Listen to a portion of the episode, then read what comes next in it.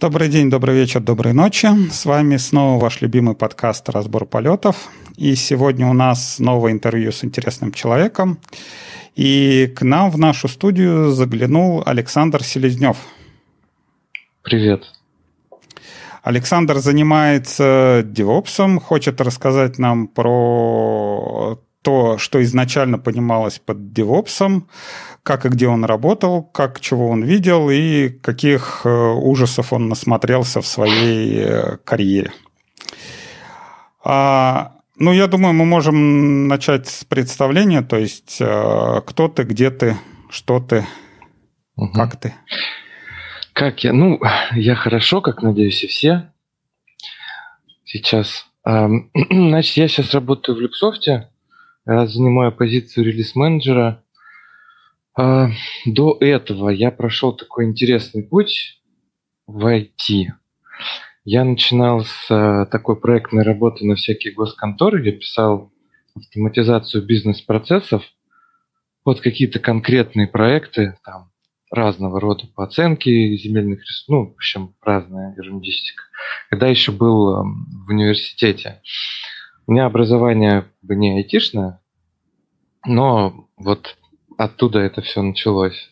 Писал эти программы, потом э, стал работать на фрилансе одновременно с основной работой. И вот 6 лет назад я пришел в Люксофт на должность младшего configuration менеджера и ну, за, за эти шесть лет я, значит, проработал configuration менеджером, лидом этих configuration менеджеров, программистом, э, девопсом, лидом девопсов. Сейчас вот работаю релиз-менеджером, помогаю проектам двигаться быстрее. Я, конечно, слышал, качество. что идет какое-то разделение труда, но чтобы были отдельно Э, э, там lead configuration manager, наверное, дальше потом там lead spring bean configuration manager, там что-нибудь spring ну, вот, context manager. Распространенное заблуждение configuration manager в Люксофте это не, не человек, который а, ну, занимается файлами звездочка точка property. А, configuration manager в Люксофте ну, это, по сути, то, что сейчас понимают под словом DevOps-инженер. И ну, в люксе эта роль существовала задолго до моего прихода. Для нас ничего нового не было. А ты считаешь, что вот э, люкс это как раз э, такая компания, где изначально зарождался DevOps? Нет, конечно, нет. А, более того, ну, я даже сейчас вижу, что в Люксофте не все понимают, ну, зачем это, что это, куда это надо внедрять, когда это надо внедрять и так далее. Нет, я просто говорю о том, что, знаешь, когда какие-нибудь махровые инженеры, там, которые там по 40-50 лет работают э, в IT, слышат про концепцию клауда и говорят, ну, постойте, это же ничего нового, у нас все было то же самое на мейнфреймах. Ну вот, один в один, параллель можно провести. И ну, я про это здесь говорю, что до, тех, до того, как DevOps стал таким базвордом, когда люди стали понимать, что ну вот есть какие-то такие роли, да, когда нужно встать между продакшеном и девелопментом, в Люксофт это было давно. Ну, то есть по, по роду деятельности а, он, ну, такие люди Люксофту понадобились. И не то, что там DevOps зародился, DevOps, а, ну, правильный DevOps здесь, ну вот сейчас только начинается с моим, так сказать, участием, и не только с моим, а, а то, что называют сейчас DevOps инжиниринг, DevOps инженеры, это как бы к DevOps слабое отношение имеет, но ну. Окей, давай, давай тогда попробуем разобраться, что давай. в твоем понимании означал э, изначальный DevOps, то есть вот как, как деды как деды начинали делать DevOps и как это выглядело? Ага. Ну, э, классика, да, DevOps э, начался с конференции, которая так и называлась, на которой пришли разработчики и operations, ну, две противоборствующие конторы. И вот на этой конференции, значит, был доклад, как мы делаем 10 деплоев в день. И без шуток есть хроники, когда ну, у людей там в, в ходе этого доклада, ну, грубо говоря, инфаркты там были, ну, какие-то такие вещи. А, просто потому, что тогда deploy в production, как и много где сейчас, это там типа посиделки за полночь, а, и вообще мы готовимся к релизу за неделю, там никто ничего не коммитит, мы вот встали, да, и тут ребята приходят а, и говорят, а мы делаем 10 деплоев продакшн в день. Ну, как бы это даже сегодня для многих ну, недостижимая величина. Не, а. ну здесь может быть как в анекдоте, да, я тоже пишу угу. 200 символов э, в минуту, но да, да, херня да, какая-то да. получается. Можно, конечно, да. релизить, я не знаю, можно и по 100 релизов в день делать. Смысл же в том, угу. что чтобы релизы эти работали и чтобы ничего не падало. Ну так вот, да. О чем говорили эти ребята? Да? Что они делают 10 деплоев в день, и они уверены в каждом деплое. И они знают, что каждая выкладка в прод у них работает так, как э, должна работать. Они рассказывали, как и почему. И после этого было еще несколько событий. А, ну, а после а чего DevOps стал... ну, набросать хотя бы там пару таких основных моментов, почему они так уверены, что у них ничего не падает. Да, я как раз э, хотел к этому да, чуть-чуть подойти. В общем, в чем проблема э, с тем, что постоянно падает, тем, что релизы – это сложная вещь? А, ну, до сих пор много где, а, в том, что разработчики, а, потом такая бетонная стена, и там дальше operations. И вот разработчики что-то наколбасили, написали неправильную документацию, перекинули через стенку, и, и там сидят operations, и им это поддерживают. А, ну, оно еще не деплоится, да, вот э, им надо выложить, у них боссы стоят и ждут, а оно там падает, там зависимость какую-то не доложили, еще какая-нибудь фигня такая. Ну, постоянно это происходит. а плюс ко всему у этих двух групп людей, э, ну, у них э, KPI, да, противоборствующие. Разработчикам надо мочить больше фич, а, ну, им за это платят, а operation платят за то, что приложение будет стабильно работать в продакшене, не будет падать. Ну, как, как работать, чтобы все стабильно работало? Ничего не менять, да, как э, учить больше фич? Постоянно что-то менять. Вот. А, и вот эти ребята, которые стали 10 деплоев в день, они сказали о том, что, чуваки, смотрите, мы сейчас убираем вот эту стену, мы становимся одной командой, у нас становятся общие цели, а, и мы ну, идем вперед к этой цели. То есть основная, основное изменение, которое привнес в DevOps в индустрию, это культурное. А, ну и, соответственно, и разработчикам пришлось что-то на себя новое принять, и операционам что-то на себя пришлось новое принять.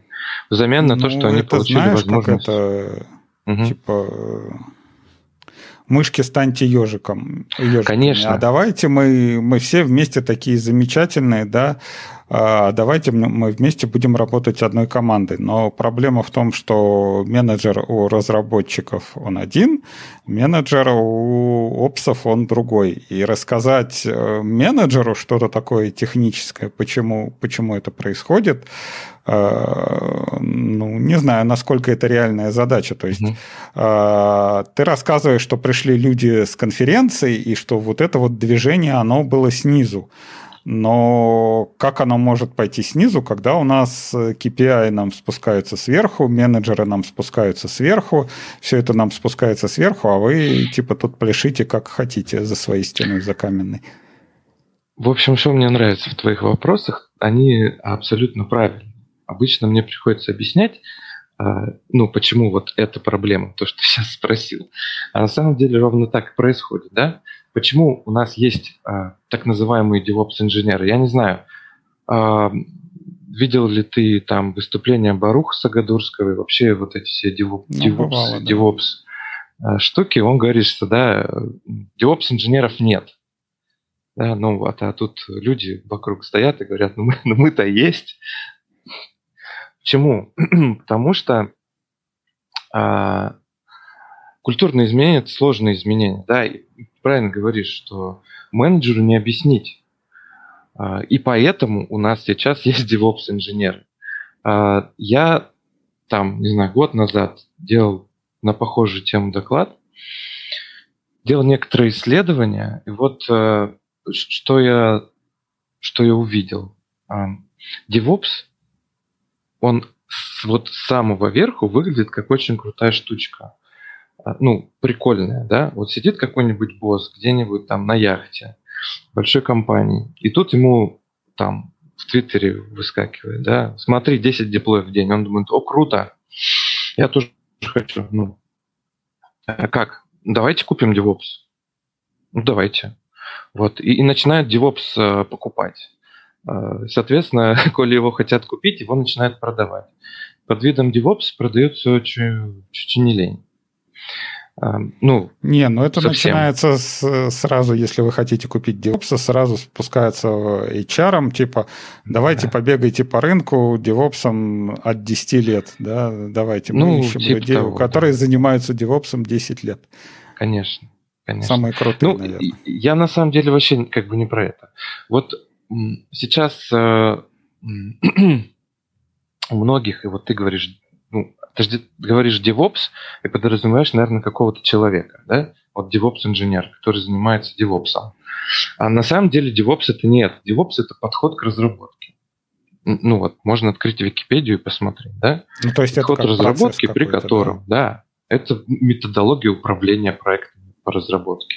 Ну, если можно ну, так сказать, да? Хорошо, то есть мы сидели, жили, не тужили, ну, вернее, не как, как сидели, сидели долго и печально с Рупом, потом э, пришел Agile, все, все расслабились, все, все такие молодые, динамичные, ага. все, все, все быстро делают, а тут э, приходит опять Александр и, и говорит, нет, ребята, нам опять вот эти вот все ваши agile не нужны, нам нужна методология. И вот он выкатывает большую книгу, страниц на 500, типа читайте, это наша DevOps методология. Или как это происходит?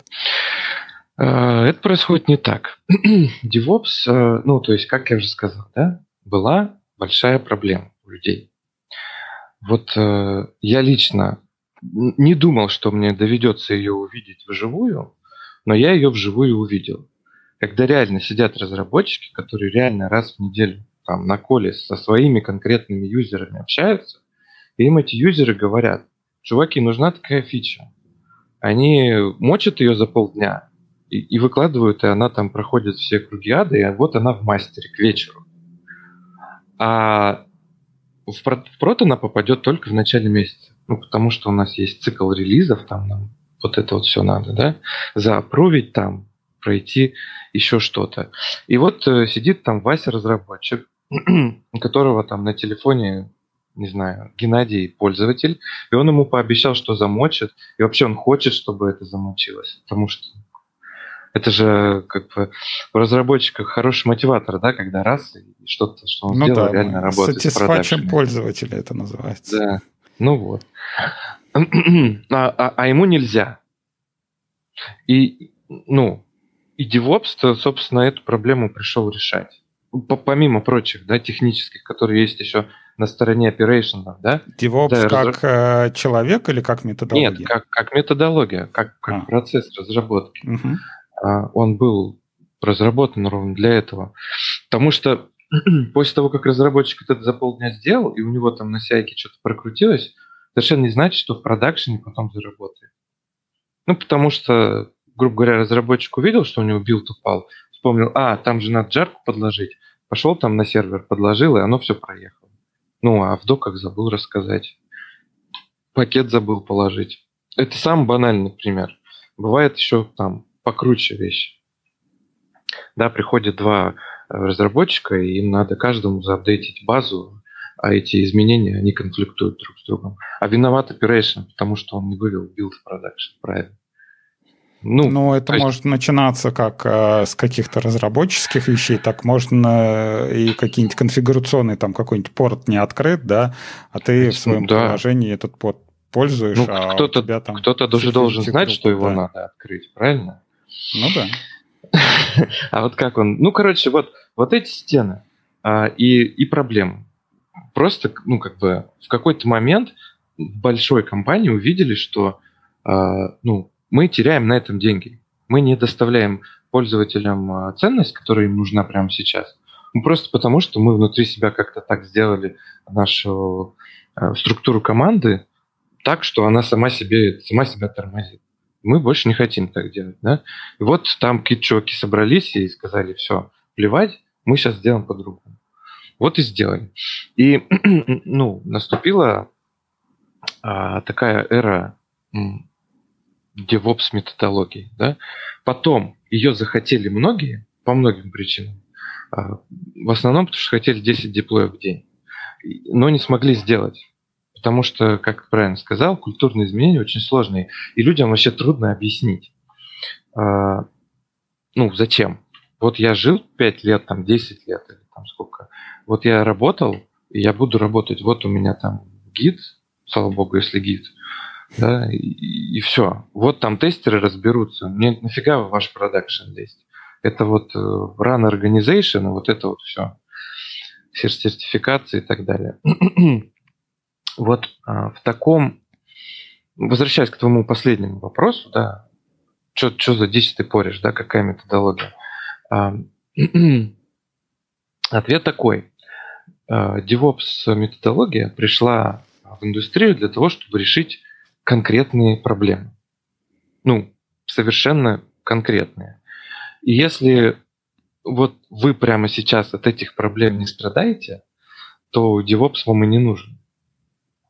Ну, от слова совсем. Ну, это довольно сильное заявление. Ну что ну, а значит а зачем? не страдаете? Опять же, ты говоришь, да? Угу как бы, ну вот, и я делаю, как деды делали, я вот нажимаю кнопку, вот оно у меня mm-hmm. улетает куда-то, и через месяц у меня появляется все это в продакшн.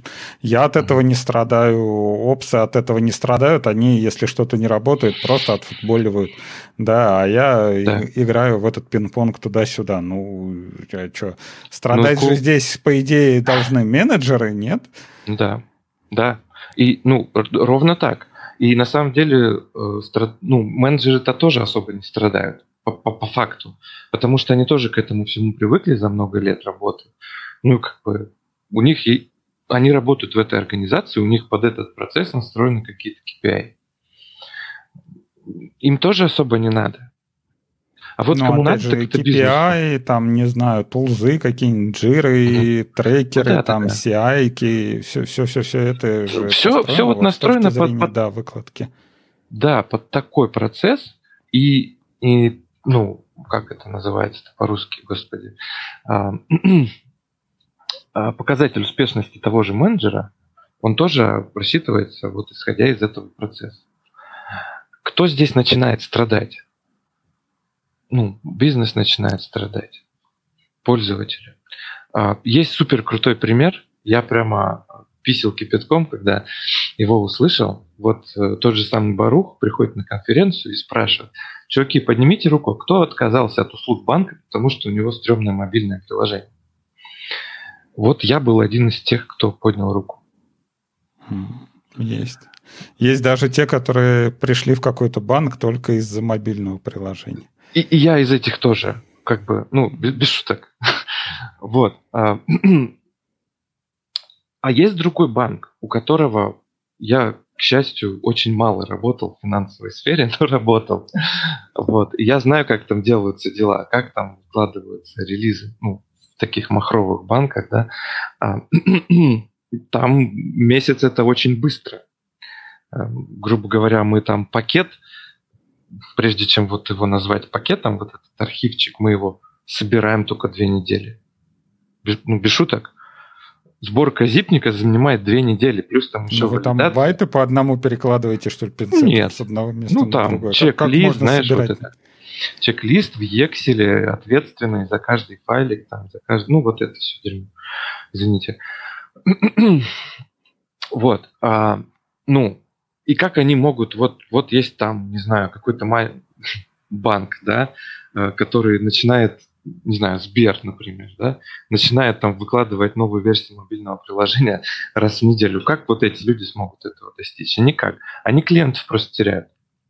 И, и, и дело ну, не только в банках, и в онлайн-магазинах, там, и в медицинских услугах. Ну, я лично вот вчера не записался в клинику, потому что я не смог это сделать через сайт. Что там надо было кому-то звонить, а там было вечно занято, автоответчики. Я пошел в другую клинику и записался через сайт. Ну, ну здесь, э, опять же, двоякое. Ты говоришь, что э, скажем так, скорость выкладывания, да, вот там кто-то выкладывает свое мобильное приложение раз в неделю, да, и это как-то связано с качеством. То есть ты очень много говоришь про то, что нам нужна какая-то методология DevOps, DevOps, но тебе же те же самые банкиры скажут, зато, да, мы, может, выкладываем за месяц, зато у нас все протестировано, у нас очень качественное приложение, дизайн мы заказали там у кого-то, э, там бэкэнд нам делали тоже там какие-то аутсорсеры, мобильное приложение мы заказали там у самой крутой мобильной студии, ну окей, мы релизим а, раз в месяц, но зато у нас красиво и стабильно. Тут же нету какой-то такой зависимости, что если вы выкладываете 10 раз э, в день, то ваше э, приложение считается качественным. Значит, э, пользователям удобно работать. Это угу. как бы, скажем так, пули вылетели с моей стороны. Да? Я, опять же, угу. могу 10, 10 раз релизить в день, но приложение может каждый раз падать в новом месте. Да? Там, как это связано? Давай мы чуть-чуть, чуть-чуть попозже вернемся к качеству. А, ну, как давай. это? Ну вот чуть-чуть, да. А, я сейчас расскажу про пользователей, вот про а, количество и частоту изменений софта. В общем, вот сейчас такой мир, что мы софтвер-систему потребляем очень активно. Я не могу в дом зайти, не повзаимодействовать с какой-то софтверной системой. Ну, я не могу ничего купить. Я дорогу не могу перейти, потому что там светофор на софте работает. Ну и так далее. И э, мы очень сильно на это завязаны, во-первых. Во-вторых, э, мы, поскольку на это завязаны, это сейчас делается хорошо, мы, как все люди, хотим большего и большего. Хотим э, все лучше и лучше. Я, как пользователь многих софтвер-систем, знаю по себе, что ну, вот раз наступил какой-то момент, и мне понадобилась фича, которой нету. И я такой не один. И я пошел и написал запрос. Да? И ну, куда я, куда я под, приду в следующий раз?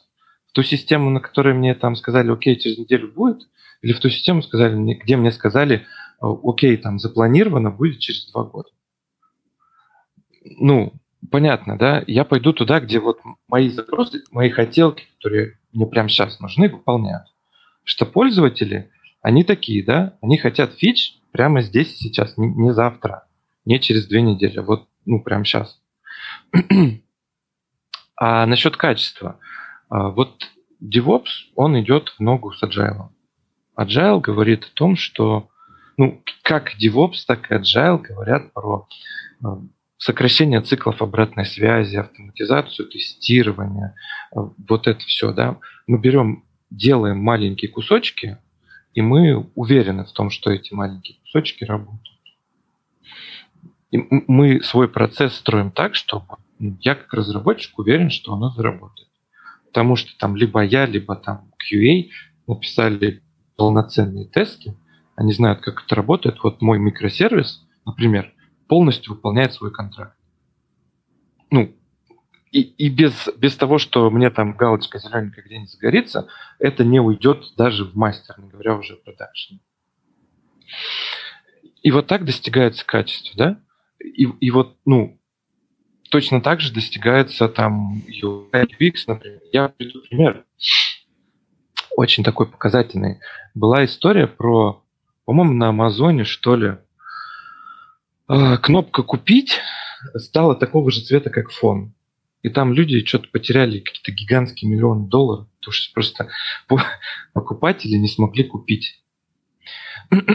И вот э, сейчас есть подходы, которые позволяют вот это, вот такое поведение в реал-тайме отследить, а, ну, и исправить. Грубо говоря, я тестирую в продакшене. Э, это отдельная история, а почему нужно тестировать в продакшене. А, вот я как компания, как проект, мы поняли, что нам надо тестировать в продакшене, иначе у нас получается фуфло. И вот мы там настроили какой-то CI-процесс, и у нас там каждый комит выкладывается там прод, а, и мы там начинаем следить. И вот есть система, которая а, смотрит за каждым комитом. И у людей есть метрика да, по количеству покупок на конкретных там зонах. Да. Билд раскатывается по зонам, сначала на первую, на вторую, на третью. Вот э, пришел комит с изменением, просто с удалением кнопки «Купить». И он выкатился на первую зону. И у них там мониторинговая система увидела, что на этой зоне начали падать продажи. И она просто взяла и откатила комит на предыдущий, и все. Разработчику написали, какая-то фигня. Ну, вот так достигается качество. А, знаешь, а, а ты случайно не в аутсорсере работаешь? В числе прочего в аутсорсе, да. Вот. А, опять же,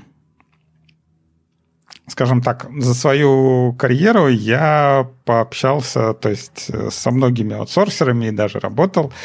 И всегда разговоры идут на тему, как хорошо быть богатым и здоровым.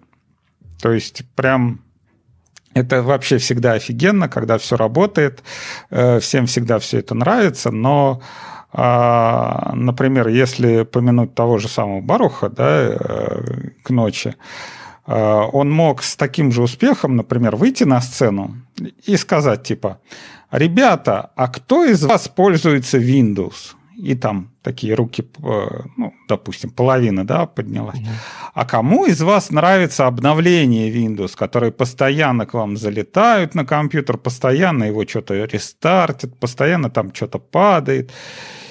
И не знаю, сколько рук, честно говоря, поднимется да, на эту тему, и э, как, как все это будет выглядеть э,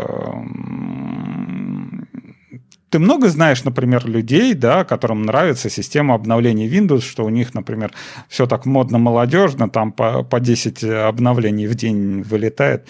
Если мне не изменяет память, у них даже был э, проект планшета, там как-то он то ли Pro назывался, то ли чего-то, и все его обзоры начинались с того, что э, человек открывал планшет и начинался качать там 5 гигов обновлений, человек успевал открывать какой-нибудь Excel, просто как, ну, как обычно планшет закрывает, потом через час открывает, а опять еще 5 гигов обновлений. Вот, э, допустим, Microsoft не знает об этих метриках, о том, что так модно и молодежно выкатывать или нет? Или они как-то не так считают?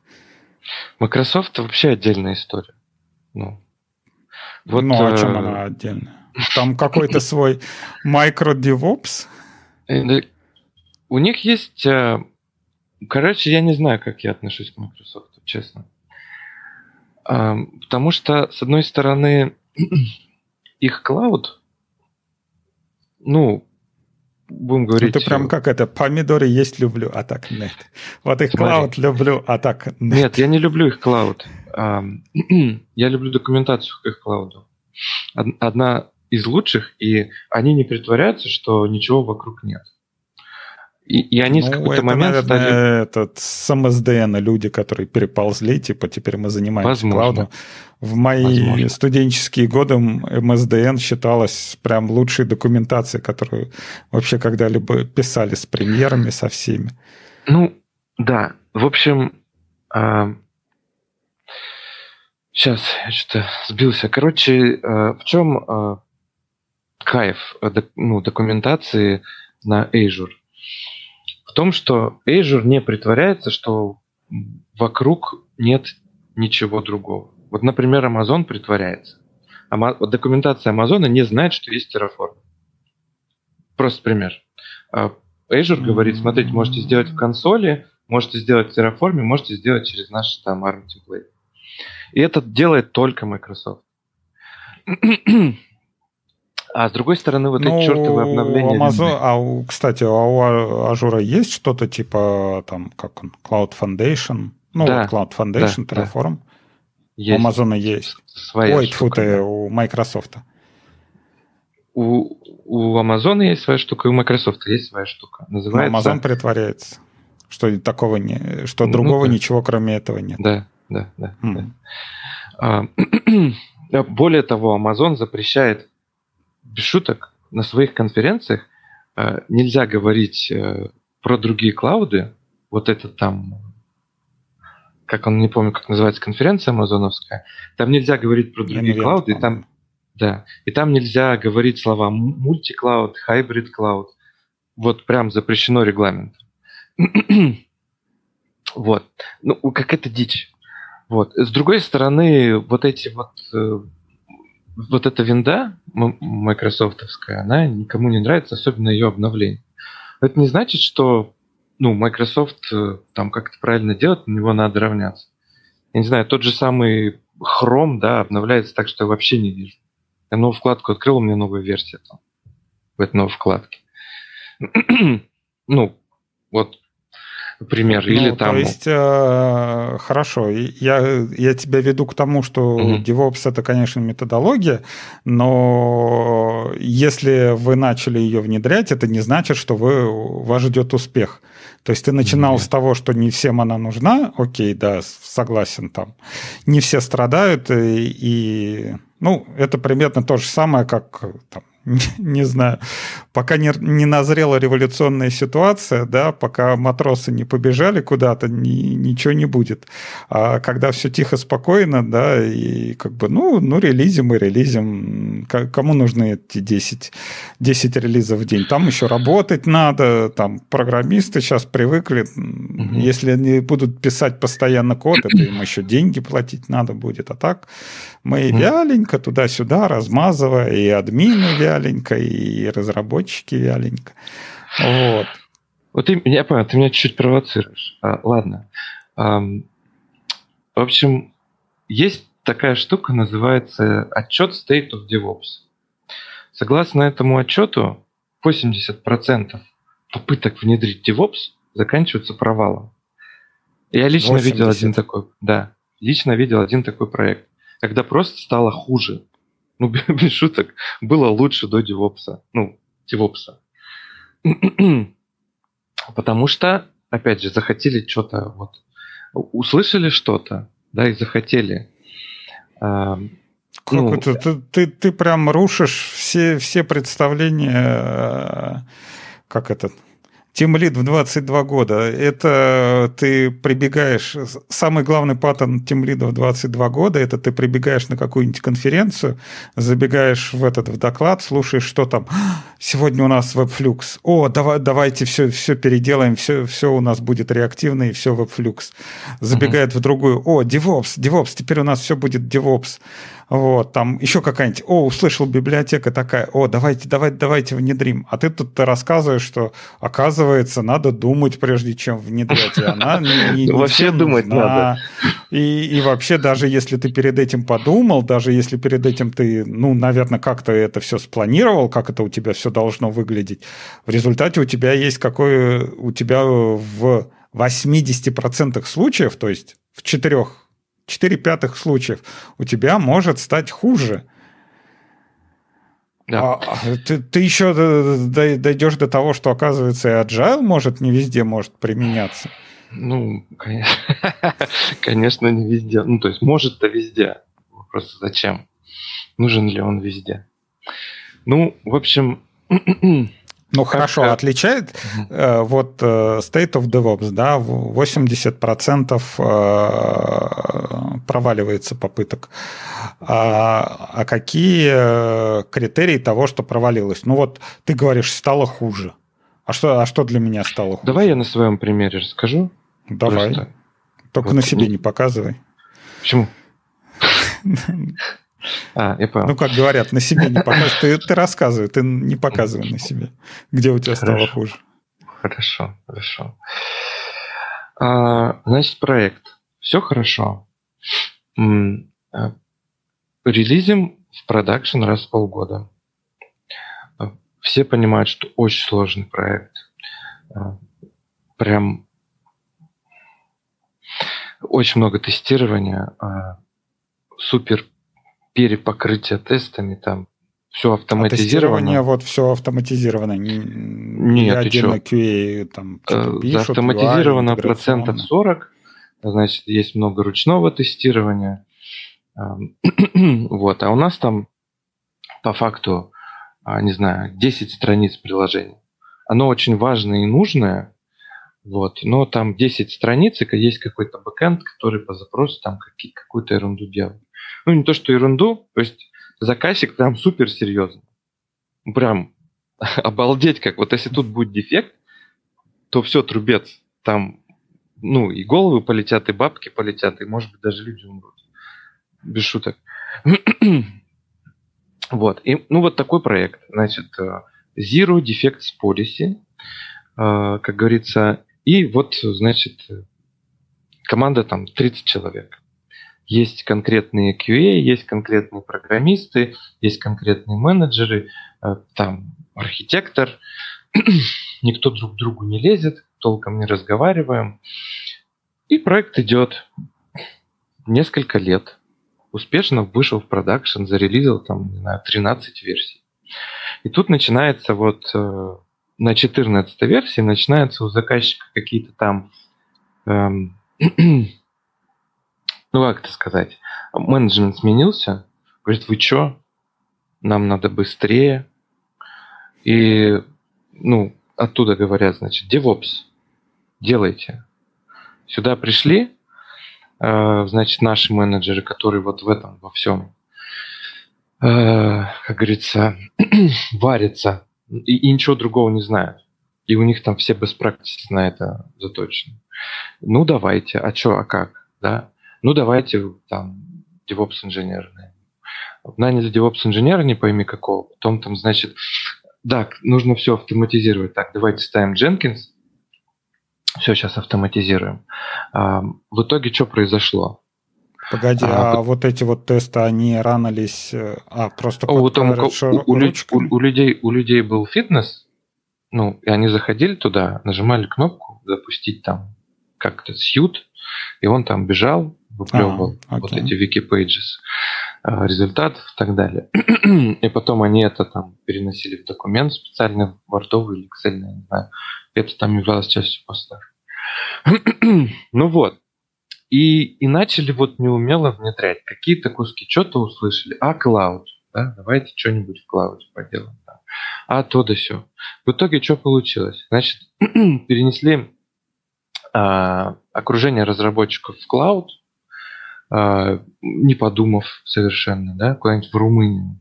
А мы сидим тут в Сибири, например. А, ну, а подход к разработке особо не поменялся. Да, вот надо просто стало надо быстро мочить больше фич. А, а, а люди уже давно забыли, что такое юнит-тесты, потому что им когда-то заказчик сказал, вы так много просите за работу. Ну, давайте мы не будем писать юнит-тест. Давайте, не пишите. Все. Юнит-тестов нету, а, значит, э, логи как попало, и мы все проблемы решаем с помощью дебага. Вот я сижу в Сибири и подключаюсь с джавовским дебаггером в Румынии. И у меня все начинает работать сто раз медленнее. Ну, просто. Я ничего не могу сделать. Я там в день прохожу 10 строчек кода с дебаггером. Потом, значит, у меня ночные сборки, так называемые, на Jenkins, которые падают каждый день по разным причинам.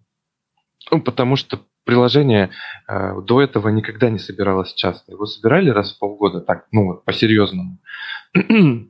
Если там что-то падало, там сразу же начинали там тут же его фиксить, там прямо в зипнике, например. Ну, вот, вот такая муть. И, и каждую ночь падение в э, ночной сборке. В итоге к чему это привело? К тому, что никто нафиг в эту ночную сборку уже не смотрит. Да. Ну, потому что постоянно красное что туда смотреть. И вот так вот, вот так вот все. И в итоге та же самая команда стала просто огромное количество времени проводить в овертаймах, э, потому что они просто попытались сделать то, что они уже делают, но быстрее. Засунуть там это там в две недели, например. Этап сбор требований, их полная документация, потом этап кодирования, до код фриза, да, потом этап тестирования, потом багфиксинг, и вот это все ну, разбили на какие-то кусочки, да, позвали DevOps-инженера, запихнули в облака, там, в контейнеры какие-то. Ну, а, а, а как, как мы пишем, ничего не поменялось. И в итоге там полный трэш получился. Слава богу, там закрылся через какое-то время, потому что люди просто умирали. Вот. Ну, просто пример. Да? Какие, ты спросил, какие метрики? Есть конкретные метрики, а, как, как понимать, ну, успешно я внедрил DevOps или неуспешно я внедрил DevOps? Я, ну вот на, как сказать, для себя, у меня их ровно две. А, одна бизнесовая, другая, ну, как бы внутренняя, внутрипроектная. Бизнесовая метрика – это вот time to market, пресловутый, да, время от идеи до продакшена.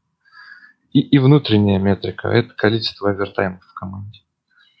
Ну вот если time to market 0 и количество овертаймов 0, значит у вас правильный DevOps.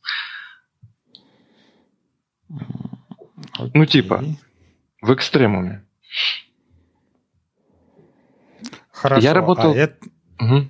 Давай. А это отличается для продуктовой и аутсорсинговой да. команды? Очень сильно.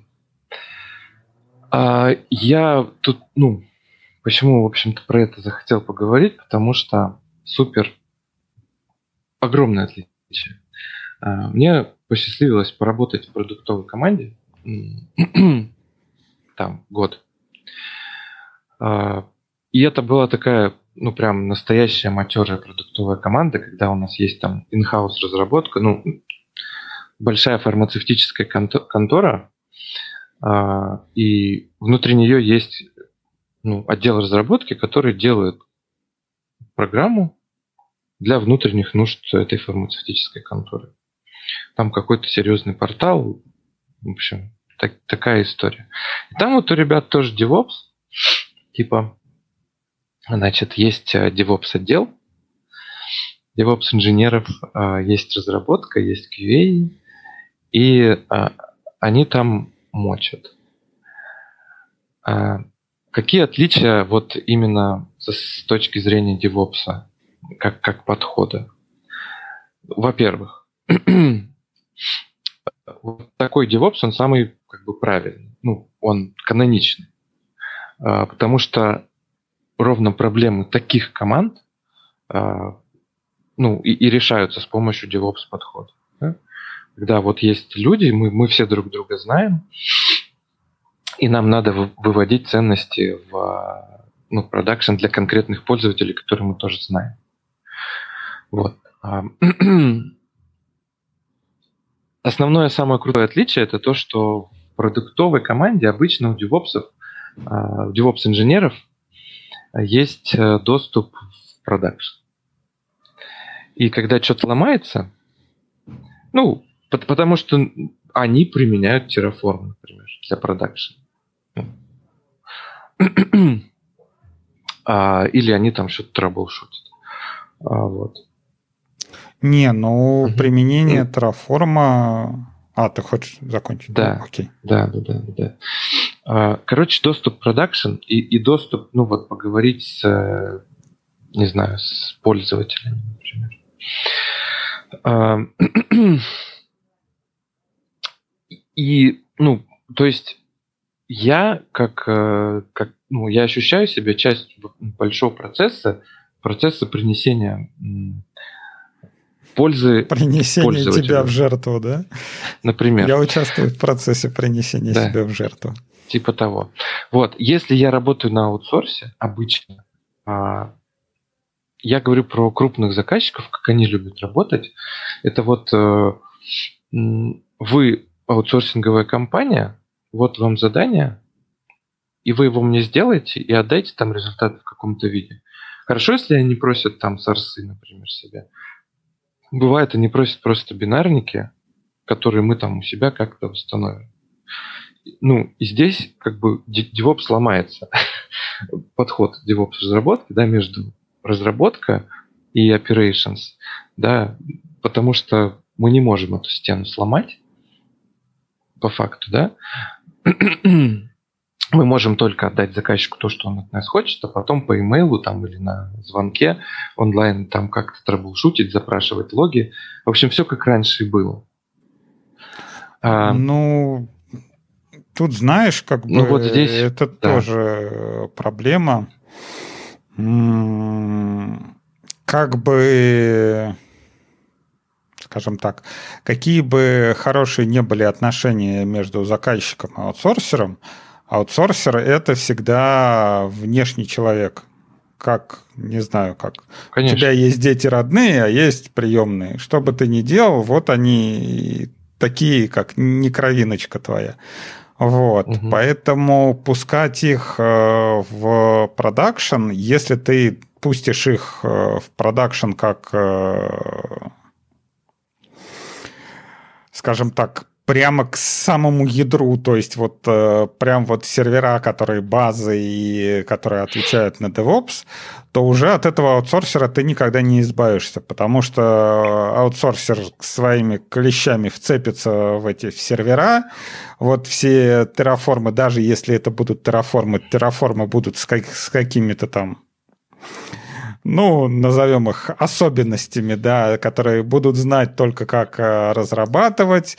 Знания будут конкретно передаваться из уст в уста внутри этого аутсорсера, и там документацию будут выкатывать, но она будет там через какое-то время обнов... Э, устаревать. То есть, э, в принципе, компании, ну, не знаю, с которыми, в которых я работал, даже если они используют аутсорсеров, они стараются их не допускать до инфраструктуры. То есть вот если сейчас брать то, что клауд это такой mainframe, да, то есть не допускать до клауда с точки зрения развертывания. То есть, допустим, есть какой-то аккаунт для стейджинга, ну да, вот здесь вот вы резвитесь, разворачиваете, а вот у нас вот есть аккаунт с нашими базами, туда мы можем там, применим ваши какие-то терраформовские скрипты, но чтобы всегда была возможность вам дать с коленом под зад, чтобы вы не очень зазнавались.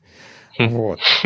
То есть, как бы, а, да, допустим, а, ты говорил, что в продуктовой компании используют Terraform и есть доступ к продакшену, но если они используют уже Terraform, это уже как бы какое-то такое внедрение элементов DevOps, и это уже такая более-менее инфраструктура как код.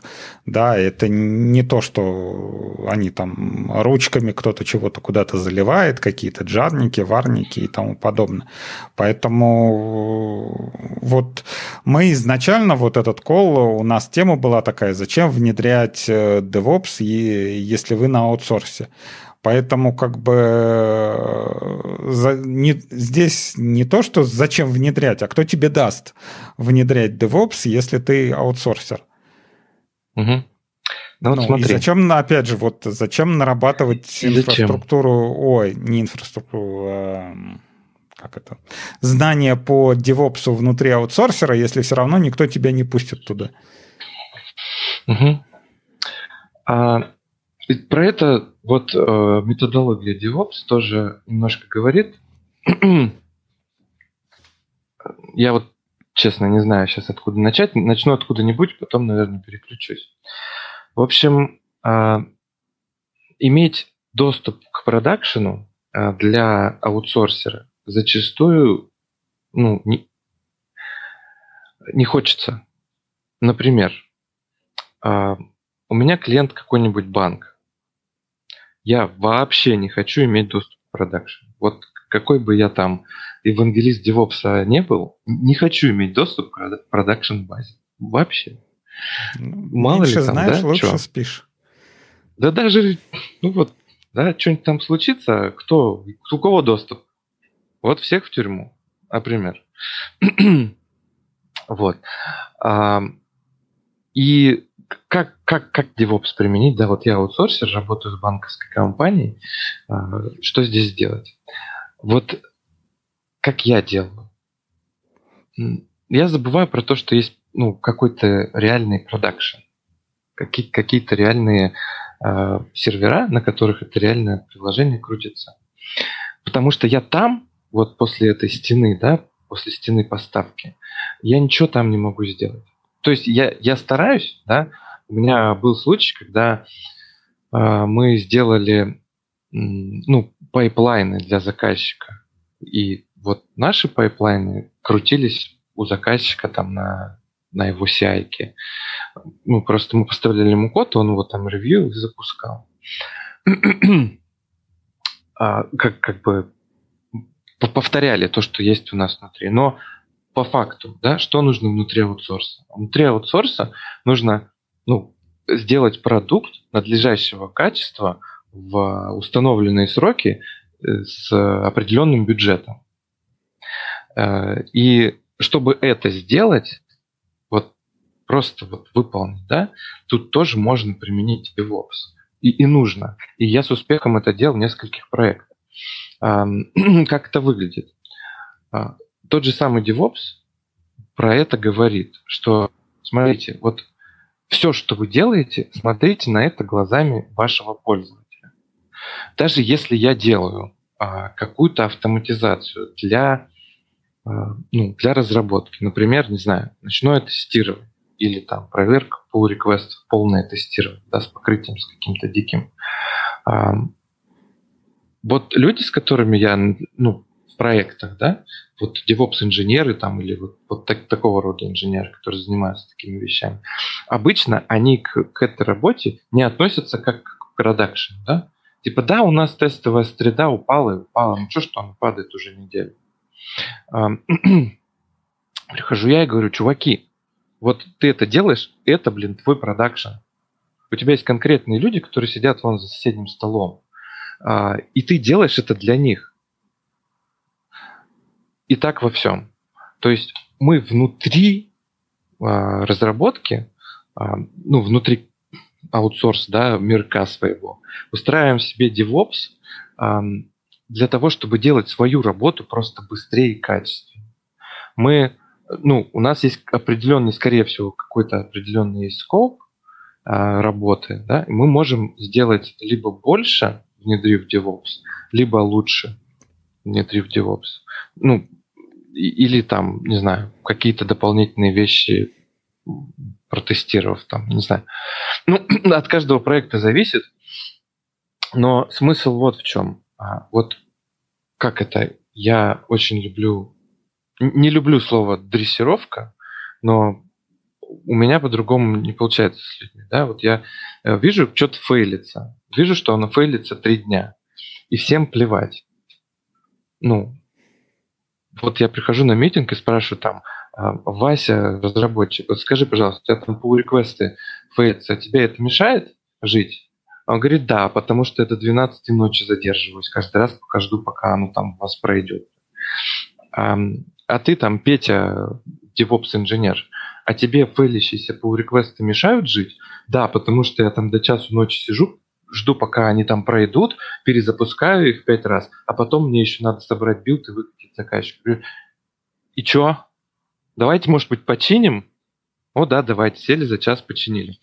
И вот, ну, вот это про DevOps, да, когда мы берем и людей, которые сидят в своих колодцах, занимаются конкретно своей работой и не видят того, что происходит наружу, как-то из колодцев достаем, э, садим в чистое поле и начинаем общаться.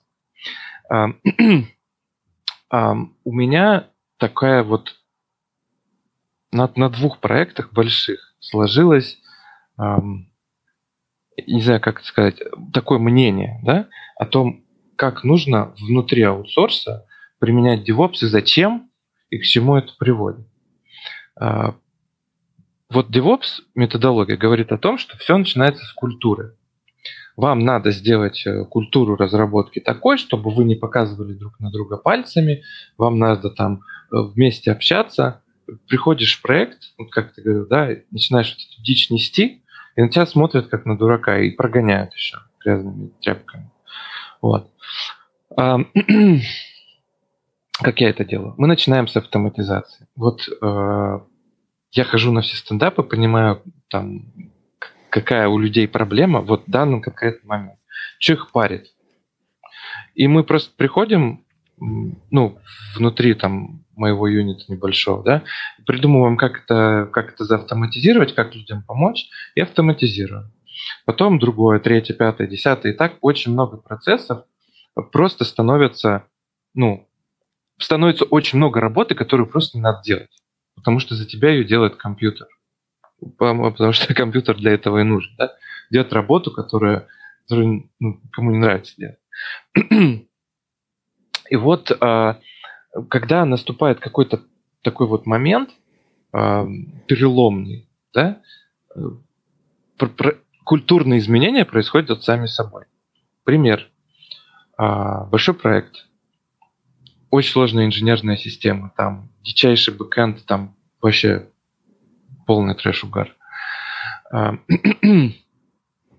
в эту команду пришли люди, которые с этой инженерной системой работали там 15 лет назад, ну, образно, да, вот, и они waterfall в доску, а, ну, и ничего кроме waterfall не видели. А тут заказчик, ему нужны поставки раз в две недели. Ну и вот мы там начали что-то делать, автоматизировать, автоматизировать, там реквесты, не реквесты, тестирование, не тестирование. И в итоге в какой-то момент я смотрю, а у меня э, тестеры сами пошли в репозиторий и сами начали тестировать pull реквесты Их просто никто не просил об этом. Им вообще не надо было делать. У них была задача тестировать э, там собранные билды. Ну, они просто поняли, что им протестировать конкретный pull request а, дешевле. Ну, вот просто приходит тестер, у него нет завала, как обычно есть у тестера, да? Он пришел, посмотрел, ага, новые pull реквесты сам его себе задеплоил на окружение, сам прогнал там свои скрипты, какие надо, потому что изменение маленькое, он видит, что надо прогнать. И сам потом пошел к разработчику и сказал, слушай, Вася, там, там у тебя проблема, вот этот скрипт падает. Разработчик такой, ой-ой-ой.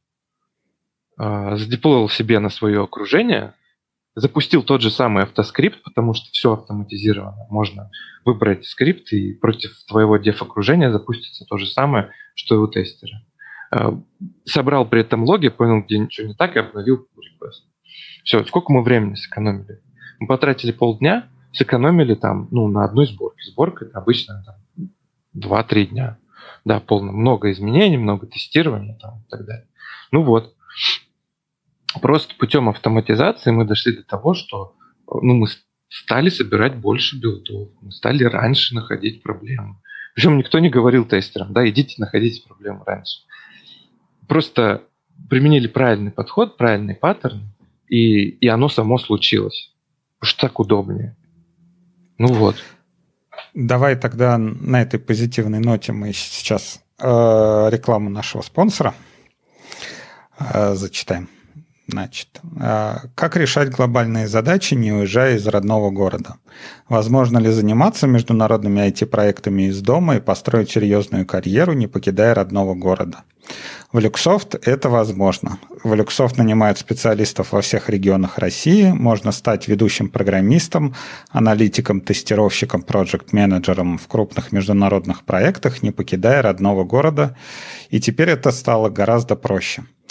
А, найти вакансию своей мечты и порекомендовать подходящего человека можно на сайте, а сайт будет в шоу-нотах. В принципе, вы можете поработать даже с Александром. Люксофт теперь ближе, чем ты думаешь. Да. Ну, а, Хорошо, да. а ты вот э, упомянул, что люди, которые занимаются типа жесткий waterflow и э, как бы есть такие люди, которым больше ничего не надо. А вот э, ты можешь ответить на свой же вопрос, таким людям нужен DevOps или нет? То есть ты рассказал, что да, вот DevOps может их как-то изменить, но вообще а нужно ли им меняться как-то, что-то идти? Я думаю, тут это каждый сам должен ответить. Ну, ты мог бы какие-нибудь там да, критерии, мог. вот чтобы я э, там на пальцах да. прикинул, вот я сейчас работаю над проектом, mm-hmm. у нас, ну, допустим, даже нету какого-то waterfall, да, мы типа берем э, issue из Jira, чего-то пилим, закидываем и, и дальше, и берем следующее. То есть, как мне понять, что все-таки мне что-то не хватает, куда-то мне надо двигаться? Угу. А, на этот вопрос, ну, такой ответ. А есть что-то, что-то, что тебя парит в твоей работе? Зарплата? Ну, тогда DevOps не поможет. Ну, ну, еще, допустим, то, что проект не протестированный. То, что постоянно какие-то баги возвращаются от э, заказчика. Угу. В этом смысле тебе и там поможет и DevOps, и Agile. И... То есть, смотри, почему возвращаются баги? Потому что не протестировали. Почему не протестировали? Потому что не было времени. Почему не было времени? А вот тут надо смотреть. А, ну, то есть я не беру в расчет, да, не протестировали, потому что тестеры там чудаки. Ну, а, мы, мы все работаем правильно, хорошо, но чего-то, например, не успеваем. Надо понять, почему. Потому что у нас много работы. Ну, мы тестируем все, что можем, а это там 30% э, от покрытия. Э, а баги возвращаются потому, что они там вот в той части, которую мы не протестировали. Примерно. Ну, здесь опять же, да, допустим, э, Lead QA не может написать э, тест-кейсы. Да, э, понять это изначально ты не можешь, а прибегаешь и начинаешь внедрять DevOps, а при этом по большому счету твоя проблема как раз в тестировании, что у тебя как бы не могут тест-кейсы расписать нормально. Ну, смотри, я, ну, я исключаю из своего как бы ну... видения те, те ситуации, вот смотри, те ситуации, когда у нас есть некомпетентные специалисты. С некомпетентными специалистами, ну, можно делать две вещи: либо попрощаться, либо их учить. Ну, опять а же, да, это то, что мы обсуждали. Очень хорошо быть богатым и, здоровым, да, очень угу. хорошо работать э, с компетентными специалистами, и особенно знать, что у тебя вокруг сидят компетентные специалисты. Но ты пока сидишь э, как бы и пишешь код, ты не знаешь э, lead QA э, в состоянии написать нормальные тест-кейсы или не в состоянии. Ты, ты не знаешь, как бы опс в состоянии там написать какой-нибудь терраформовский скрипт нормально или нет. Угу. Да, то есть ты даже с соседнего разработчика ты не знаешь, он сидит там, что-то делает, да, а потом он тест написал, где там все, все на заглушках, да, и он всегда зеленый, да, он никогда не угу. падает. Как Или бы, там нет вообще. Есть Короче... же такая, как это, Э, как она, управление сложными системами, где надо угу. собрать э, систему, ну, вернее, надо собрать рабочую систему из нерабочих компонентов. Очень mm. всем офигенно нравится работать, когда все вокруг компетентные, но как бы э, мы же работаем э, с людьми разного уровня, там кто-то приходит, кто-то уходит, у нас разные навыки, мы не можем полагаться на то, что все у нас компетентные и типа... Окей, okay, я понял. Мари, эм... сейчас очень много мыслей на эту тему сразу возникло. Во-первых, вот если ты разработчик, э, сидишь и не знаешь ну, своего QA и что там у него в голове, ну, значит, вы уже делаете что-то неправильно. И, и методология DevOps, опять-таки, говорит о том, что ну, мы одна команда, у нас общая цель. Вот у, ваших лидов есть э, общий скрам, да, они понимают, к чему, какие фичи будут замочены. Ну, У вас есть человек, знаешь, который... Это я тебе могу за, как это, с закрытыми глазами рассказать, э, как выглядит любой скрам. Типа, все предыдущие разработчики пидорасы, все, все, что они написали, все надо переписать по новой. Тестировщики тоже пидорасы, потому что они ничего не протестировали, а опса, да, они, они еще те старые, они, они ничего не знают, не, не могут подложить джарник, хотя вот там в сообщении об ошибке написано, что не хватает джарника, что до них не ага. доходит, что надо подложить вот жарник вот в это место, что ли. Ну, как бы мы можем... Знаешь, как это то же самое говорят? Может, это национальная особенность, да? То есть у нас э, все такие, а кто-то говорит, что нет. Давай, То, давайте будем более культурными как-то. Давайте наслаждаться, давайте чего-то да, да, там. Да, да, да, да. То, что ты назвал, это вот называется как это blaming э, culture, да? DevOps blaming culture не получится никак. И вот я тебе, ну, привел просто пример, э, вот чуть-чуть раньше, да, проект, который был вот ровно таким. Вот были тестеры, да, были девелоперы. И, и был какой-то какой человек вроде меня, а, который как бы вот на это все снаружи смотрел и понимал, что ну, у проекта из-за этого проблемы, и он пытался с этим что-то сделать. Ну. И в итоге тестеры с девелоперами начали, блин, общаться друг с другом. Ну, типа, Петя, я тут делаю новую фичу, смотри, там вот это поменяется, у вас есть на это тесты? Вы сможете это проверить? Нет, а как это проверить? Ну вот так и так, окей, мы напишем тесты. Ну, и, и это не произошло. То есть, если бы я пришел сначала э, и сказал, чуваки, давайте, вот, садитесь за один стол и общайтесь. Я это сделал. И это не сработало. По понятным причинам. Ну, типа, кто, где он, где я, да? А вот э, правильный вот этот вот э, правильный DevOps, правильный процесс, он невозможен без вот этих вот культурных сдвигов, да? Невозможен без того, чтобы общаться, невозможен без того, чтобы мы вот каждый член команды понимал, что нам надо сделать к концу, там, не знаю, релиза, спринта. Вот что именно от нас ждут. Потому что вот что ты сказал, это называется, у меня есть э, тикеты в джире, и у меня есть гид, и мне больше ничего не надо от вас. Заведут баг, при, при, приносите баг. И так не работает, там тебе ничего не поможет. Но то, что я тебе описал, во-первых, ну, наверное, э, если брать э, компании, которые занимаются не разработкой софта, ну, опять же, по своему опыту, если брать, э, там, не знаю, какие-нибудь банки, что еще там, страховые компании, что-нибудь такое, что вот не конкретно разработка софта, то большинство народу как раз э, именно такие сидят от звонка до звонка, и как-то их сдвинуть при этом тяжело. Это раз. А, но то, что я тебе описал, это как раз э, самый простой кейс. Потому что кейс, который э,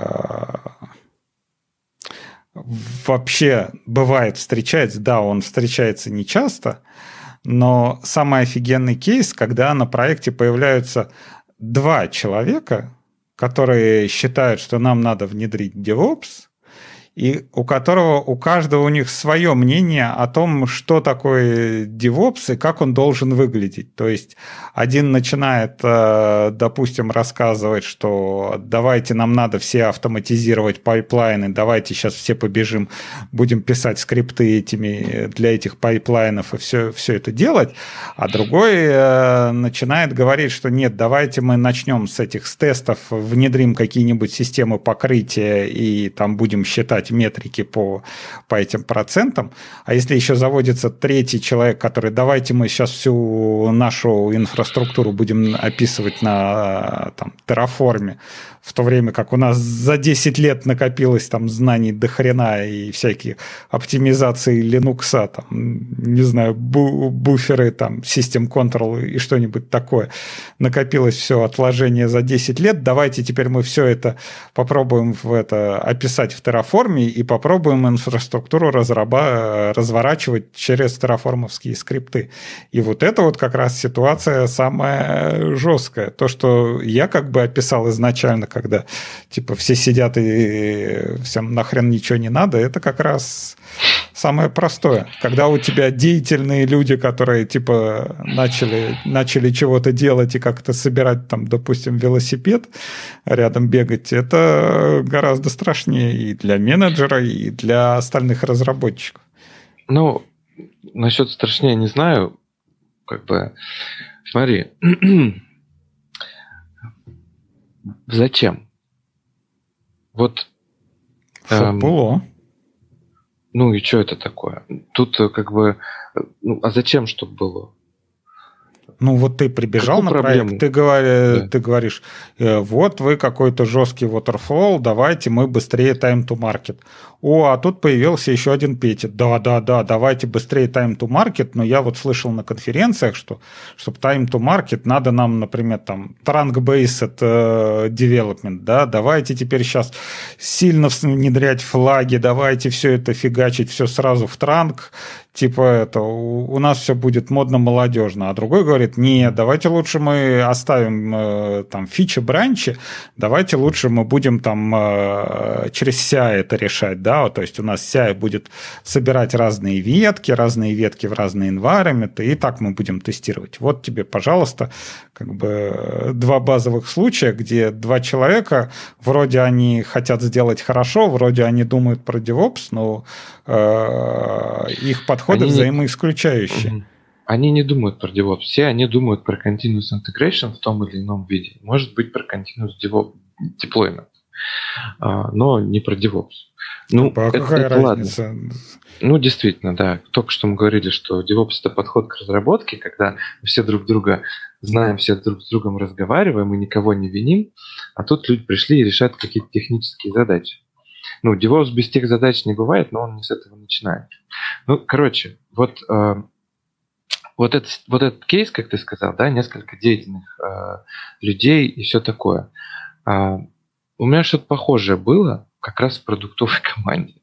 Там было как-то uh, too many cooks on the kitchen. Да? Слишком много поваров на одной да. кухне. Uh, и, и, и в итоге ничего не делалось. До тех пор, пока uh, им не назначили лида, который имел право вето. Вот, ну, и, и делали так, как он скажет. Ну, в итоге, да, были митинги, все там, ну, все высказывали. Ну, как же демократия? Идеи. Вот она демократия, да. Сменяемость лидов, там все, все такое. Ты, все хорошо. Ты Лида можно сменить, но вот он, вот конкретный человек имеет право вето вот в эту неделю, например. Или в этот месяц, или в этот год. Неважно. Не ну, как бы, во-первых, мы, мы люди, и мы всю жизнь шли за лидером. А, ну, начиная от стадии обезьян. И как бы сейчас говорить и отнекиваться от своей природы глупо. Мне нужен лидер, мне нужны дедлайны там, и, и не знаю, моей жене тоже, и моему ребенку, и моему боссу, всем. Иначе ничего не будет. Иначе будет вот эта вот фигня. Ну, то есть этот кейс вот для меня решается так. Мы просто назначаем лида. Пускай он будет меняем, сменяем. Там еще что-то. Но смысл в том, что э, все вот эти, то, что ты рассказал, да, а вот у нас модно-молодежно вот так, и вот у нас модно-молодежно вот всяк, э, лично я всегда задаю вопрос, зачем? Что мы от этого получим? Э, и зачастую, вот как ты говоришь, ну а ничего. А зачем нам тратить на это время? Как хочешь, я тебе дам идею, как потратить это время по-другому. Например, сделай новую фичу. Ну, из, из следующего спринта. Получишь бонус от менеджера. Я не знаю, как там у кого что устроено, но тем не менее. Вот э, делать что-то просто так, не зная результата, это нужно, и DevOps за это как бы ратует, говорит, он а, как это, культура экспериментации, да, когда мы делаем что-то и не знаем, а, не знаем результат, зачем мы это делаем. Вот мы сделаем, а потом посмотрим. Надо это или главный нет. процесс, а не результат, получается. Это не, не главный процесс. Главный результат, ну, смотри, не в процессе дела, дело в результате. Вот мы можем понять, что нам надо, а можем понять, что нам не надо. И это очень серьезный результат, потому что вокруг много чего летает, и, ну, там многие заказчики чего-то хотят и так далее. И мы попробовали и поняли, что нам не надо, и мы теперь знаем, почему конкретно. У нас есть аргумент. Если мы этого не делали, мы можем только руками в воздухе махать и говорить, что нельзя на питоне сделать приложение быстрее, чем на Java. Вот вам графики. Шли люди и сделали. Ну, пример, да? Но вот вот эта культура, она приветствуется и возможна только тогда, когда у тебя нет насущных проблем. Вот если у тебя хороший time to market, ты можешь посмотреть, а что будет, если я приложение там не в Kubernetes одном задеплою? Может, мне дешевле будет, может, мне проще будет. Да? А если у тебя там, э, не знаю, юзеры в очередь стоят, э, и это самое, а, тестеры зашиваются, и билды ты собираешь в час ночи, например, то, наверное, сейчас не надо писать пайплайн всем сразу. Ну, это точно. И не надо тебе сейчас делать инфраструктуру через код.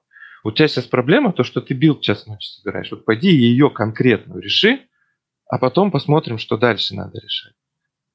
Вот если у тебя все хорошо, а time to market большой, может быть, надо посмотреть э, какие-то экспериментационные области, я не знаю. Но обычно так не бывает. Обычно у всего есть самая простая причина. И вот, э, вот эти ночные работы, да, ну, чуть точный показатель того, что что-то не так в процессе, а, может быть недостаточная автоматизация, может быть плохая автоматизация, что она мешает. Еще что-то. Но вот нужно начинать с боли. Не нужно начинать с того, чтобы быть там модными, молодежными. Вот как бы мой подход. И э, я его не сам придумал. А как-то различается э, размер проекта? То есть вот э, можно, наверное, такую градацию сделать, да, там стартап на 1-2 разработчика что-нибудь там средняя команда, наверное, 10-20 и какие-то большие там допустим, проекты, да, ну, начиная от нескольких десятков разработчиков. То есть, э, во-первых, есть какая-то градация, то есть, ну, например, на маленьких проектах DevOps внедрять не надо. Или вот на средних это вот са- самое время, чтобы внедрять. То есть, как, когда начинать? Ты, например, да там, сразу. работаешь да, где-то и понять, когда, когда мне надо начинать об этом задумываться сразу надо начинать. А, ну, вот как я себе это вижу. Я не работал в проектах на один-два человека, я работал в проекте на 4 разработчика, 4 тестировщика, самые маленькие, которые работают. вот тут как? Мы всегда решаем самую большую задачу. Когда у меня стартап, и у меня нет вообще ничего, ну, моя самая большая проблема в том, в том, что у меня нет вообще ничего, мне нужно что-то сделать. И, например, вот я маленькая команда, у меня два разработчика только, и, и мне надо ну, там какой-то MVP показать. А, ну, что я буду делать? Я не буду писать Terraform скрипты, я не буду делать инфраструктуру через код. Я, блин, какой-нибудь бинсток возьму, и напишу приложение на Go или на Node.js, и просто его сам туда положу, и оно само начнет работать. Ну, типа NoOps такой, да, или LowOps, когда разработчики сами все, все сделали, и за них там Cloud все сделал, например, да. Вот. А, делают ли они DevOps? Ну, я думаю, что да, потому что они и девелоперы, и operation, они сами эти логи смотрят, сами деплоят там, и так далее.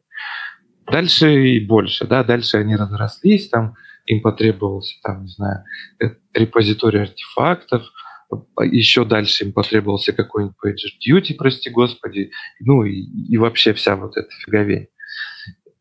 И, и пайплайны. Ну зачем мне, когда я вдвоем какие-то пайплайны, если я могу сделать git push, блин, конкретный git, и оно само побежит в проде. А вот когда меня пять, и, и продакшн у нас там в пяти регионах, например, тут надо подумать, да, хочу ли я push делать продакшн или нет.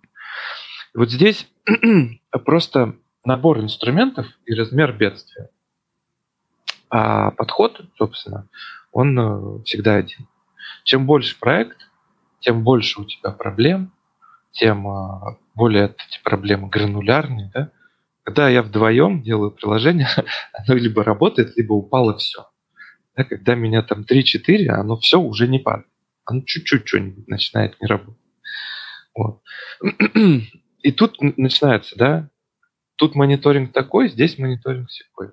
А когда тебе 50 человек, и ты не менеджеришь продакшн, а там делаешь какой-то артефакт для заказчика, например, вот там совсем уже пос- последняя стадия, да, какой-то э, экстрем, да, тебе не все надо, но это самое, да, тебе не нужен PagerDuty, потому что это твои тестовые окружения, но тебе нужны мониторинги, тебе нужны логи, и тебе нужно это все еще сделать так, чтобы заказчику поставить, чтобы потом эти же логи, эти же метрики да, у заказчика просить.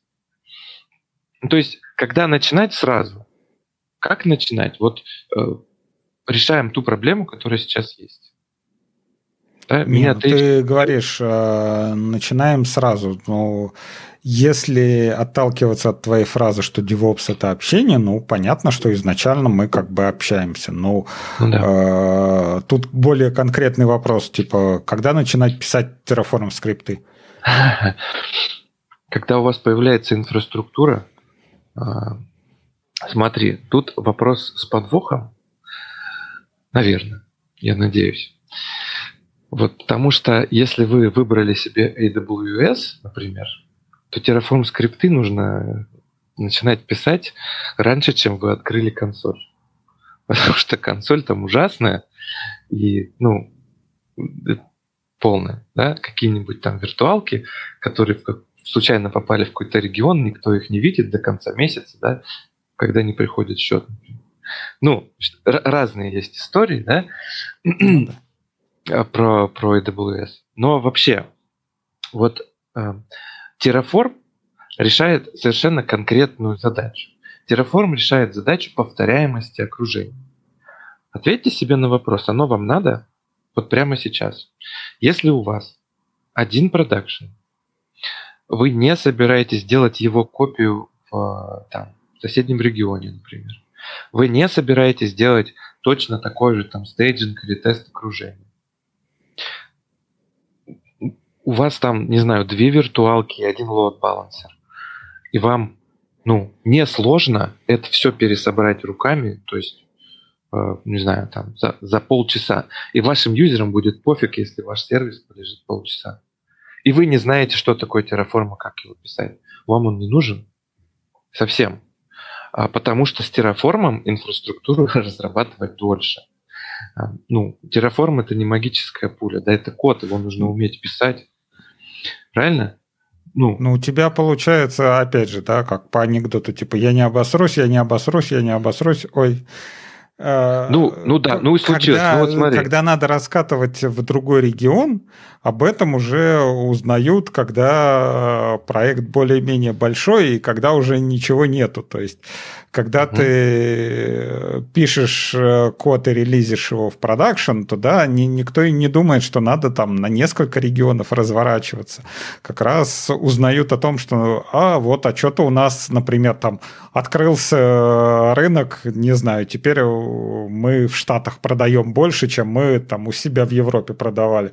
Типа, опа, а у нас, оказывается, и инфраструктура не описана, у нас, оказывается, и базы все локальные, которые не переносятся, там не, не используются никакие клауды.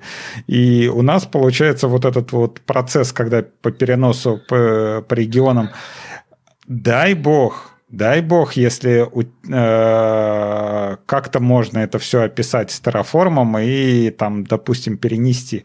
А когда у тебя само приложение, оно изначально нацелено на то, что у тебя один регион, там, не знаю, допустим, как-нибудь транзакции так написаны, что у тебя должно все работать только с мастером. Ну, ну, угу. там, чисто теоретически, да, и у тебя получается, что не может быть конфигурации типа репликации между двумя регионами. У тебя все запросы должны идти в одну базу данных, в один мастер. И у тебя получается, ты, может, развернул все это, ты такой замечательный описал все это э, на Terraform, что у тебя разворачивается в нескольких регионах, и у тебя бэкенд сервера разворачиваются на нескольких регионах, но все бэкенд сервера лезут к одной базе данных, и что ты разворачивал, что-то не разворачивал, смысла от этого никакого нету. Ну, смотри, я понял. Может, сразу надо начинать? Э, я думаю, что сразу будут другие проблемы. Ну, ладно, смотри. Может быть и надо. Если как бы есть, э, не знаю, желание или там ресурсы. А, ну, можно. Но, опять же, вот смотри, если реально приложение, ну, инфраструктура простая, там две виртуалки, один лоуд балансер, один RDS, например, да, для этого можно написать Terraform, но, а, э, этот Terraform будет написать э, дольше, чем просто накликать это все. Э, и, б, тебе теперь разработчикам надо будет учить там новый язык, например. Ну, иначе зачем там писать код? вот. А на самом деле, какая история? А здесь, э, ну, инфраструктура-то ни при чем. Вот смотри, у меня есть э, портал.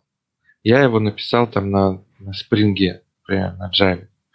А, и я его написал с расчетом на X пользователей. А тут у меня бизнес вырос, и мне надо там новый регион, и у меня придет X умножить на 10 пользователей. У меня эта штука просто не выдерживает, ну просто взрывается. Мне надо переписывать код. Говорится, shit happens, да? Ты uh, такое случается достаточно часто. Приложение не выдерживает нагрузку, и там либо начинаются какие-то костыли с переписыванием, либо сразу мы начинаем переписывать, да? либо делаем там ну, много тенантов, да, под каждого заказчика, но отдельный инстанс поднимаем и так далее. Вот здесь, ну, с инфраструктурой ровно точно так же. Если ты вовремя не уследил тот момент, когда э, ты понимаешь, что у тебя может что-то развиться дальше, и не сделал шагов к, вот, ну, не подстелил соломы, то, собственно, сам дурак. Да? А, когда, ну, когда реально, я, я не знаю, сколько у меня будет пользователей. Я ну, не хочу тратить время на Terraform, я не хочу тратить время на VPN, туннели. Я сделаю там инстансы себе в интернете доступными, там, закрою их фаерволами, софтовыми, и, ну, и все. И, и задеплою там свой Nginx с, с, с нодом, да.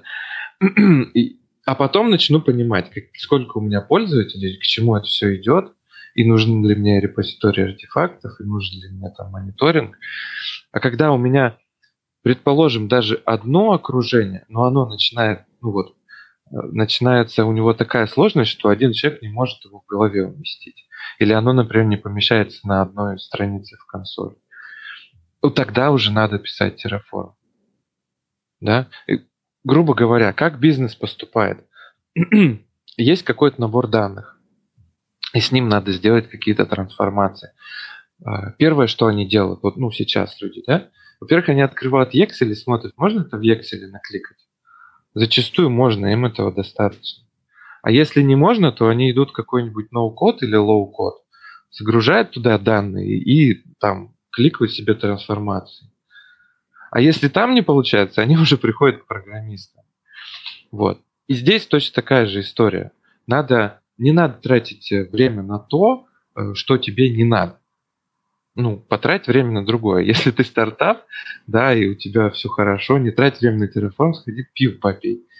Ну, у тебя там 10 юзеров, все что угодно выдержит. То есть пришло 100, а, а, а вчера, сегодня пришло 150, значит, тебе надо срочно задуматься над тем, чтобы решить эту проблему. Ну вот так, я думаю. Ну, хорошо. А То есть ты хочешь сказать, что затраты на написание вот этих вот Terraform скриптов с самого начала будут огромные и несравнимые прям с основной разработкой? То есть э, соотношение между тем, что написать, допустим, Terraform скрипты и написать какую-нибудь новую фичу, да, это как соотношение 1 к 10 или там 1 к 100 или что такое. Потому что э, буквально последний год мы э, наблюдали вот как раз эту ситуацию, когда э, какие-то компании думали о масштабировании и уже изначально, наверное, писали там терраформовские скрипты для разворачивания в разных регионах, а какие-то забили на это болт.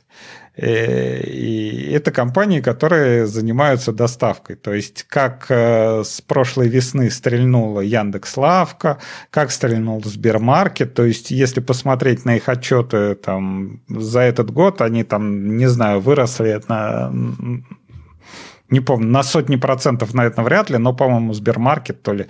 Э, а, не, ну, он, по-моему, в, даже в несколько раз вырос. Э, это с одной стороны.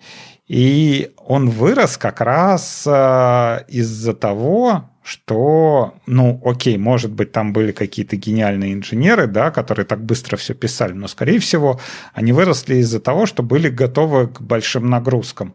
То есть, э, если вот отмотать назад где-то, что это было, наверное, март-апрель, когда ты открываешь телефон, открываешь какой-нибудь вкусвилл, и у тебя приложение грузится там минут пять. То есть вот реально оно открывается, начинается что-то там. Ты пытаешься что-то выбрать себе на доставку, сидя на карантине. Она там одна добавляется минуту. В результате ты закрываешь это, открываешь какой-нибудь Сбермаркет, который э, более-менее работает, или там Яндекс Лавку, который там может ограниченный контингент, но как бы работает более-менее. И вот для меня, как, ну вот, допустим, для простого человека, человека, вот это вот был такой вот приход, как, как это, лещом по лицу, да, то есть что, что такое масштабирование и э, почему об этом надо думать. И почему об этом надо думать, даже когда ты маленький бизнес, там, не знаю, ты, у тебя сеть каких-то магазинчиков, да, ты там продавал свои помидоры, ну, вроде у тебя интернет-магазин, там, как какой-то дополнительный параллельный сервис, а тут открывается челлендж такой, что ты можешь вырасти в несколько раз просто за, за несколько месяцев, да, это раз. И второе, как бы ты сам сказал, что у нас софт это все вокруг нас. У нас не будет такого, ну, не знаю, окей, если там какой-нибудь чебурнет включат, да, может быть, на несколько недель не будет интернета нигде, там, не знаю, какие-нибудь флуктуации будут. Но так, по большому счету, никто не ожидает, что интернет пропадет, и этот софт пропадет. Да даже если э, отключат глобально там допустим, как, как-то найдут где-то тот кабель и где-то там его перегрызут, да, то всякие внутренние онлайн-сервисы, мне кажется, расцветут еще дополнительно там раза в два, в три, там всякие, допустим, зумы, вот, вот последняя история, да, когда зум не пустили на эти всякие го госкомпании, да, сейчас все, все люди, которые занимались, писали софт для этих, для видеоконференций, они, наверное, там в ванны шампанским принимают и не успевают, типа, фейерверки зажигать, типа, как, как это так случилось, да, Типа госконтракты, ребята, вы, вы что, вы, вы кто вообще? Вас никто за яйки не держал, да? Вы, вы сами отдали этот рынок. А если ты не думаешь изначально об этом, даже просто э, накладывая ситуацию, что будет, если, допустим, э, сгорит дата-центр. Вот, например, там, где там во Франции, не помню, где-то во Франции, этот дата-центр просто сгорел. Сколько у тебя займет времени опять пройти по консольке и развернуть все, что у тебя есть? Это не говорит ну, о том, что тебе нужно как-то масштабировать на, на 10x, там, с 100x или что-то такое. Это просто говорит об устойчивости твоего бизнеса. Да? Э, сколько времени у тебя займет развернуться в соседнем там дата-центре, сколько у тебя займет времени развернуться там в клауде. Да, даже там, не знаю, ты, ты такой молодой и динамичный, ты там разворачивался на каком-нибудь европейском хостере, да, ты все боялся, боялся, а тут к тебе пришли с проверкой, там, как, как он там, 54 или 152, я, я не помню уже какой, ФЗ, Э, где тебе надо данные хранить, и тебе надо всю эту инфраструктуру, допустим, да, э, там у тебя был э, просто сервер, а тут тебе надо развернуть это там в Яндекс Клауде, допустим. Ну, я не знаю, у Selectel есть терраформовские провайдеры. Вот одно дело, когда у тебя есть человек, который там что-то прокликивал в консоли, да, что-то создавал, а другое дело, когда у тебя есть прям терраформовский скрипт, где ты хотя бы можешь посмотреть, окей, ты не можешь его перенести там с одного провайдера на другой, да, это невозможно, но ты хотя бы у тебя есть список действий, которые тебе надо сделать.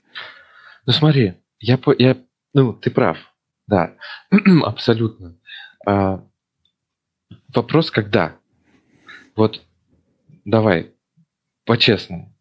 Вот если я молодой маленький проект, у меня поднять мою инфраструктуру в любом клауде занимает 20 минут. Да? Кликая просто мышкой. Ну. А, так, еще раз. Ну, а, ты молодой проект, и ты угу. работаешь как разработчик на этом проекте. Да, например. А, ты знаешь, как прокликать 20 минут. Угу. Ты, допустим, пошел в магазин, кто-то тебе э, плюнул, ах ты с бородой, ты получил коронавирус, ты улетаешь в карантин в коммунарку. Угу. Ну, Сколько смотри. людей могут повторить за 20 минут ту последовательность действий? Если ну, ты лежишь с трубкой в, это, во рту, да, и это... Я думаю, что... Что-то надо ну, сделать. Э, я думаю, что все вокруг меня ну, окей, давай так, смотри. Вот вся инфраструктура как код и вся конфигурация как код, она нужна а, для повторяемости. Для, ну, как бы документации, потому что если у тебя инфраструктура как код, тебе не нужно писать вардовые документы, там эти все архитектурные диаграммы рисовать, а у тебя ну, просто есть код, это единственный источник правды, и ты знаешь, что у тебя за инфраструктура, правильно сказал, да, можешь просто посмотреть, что там надо сделать вообще. Вот.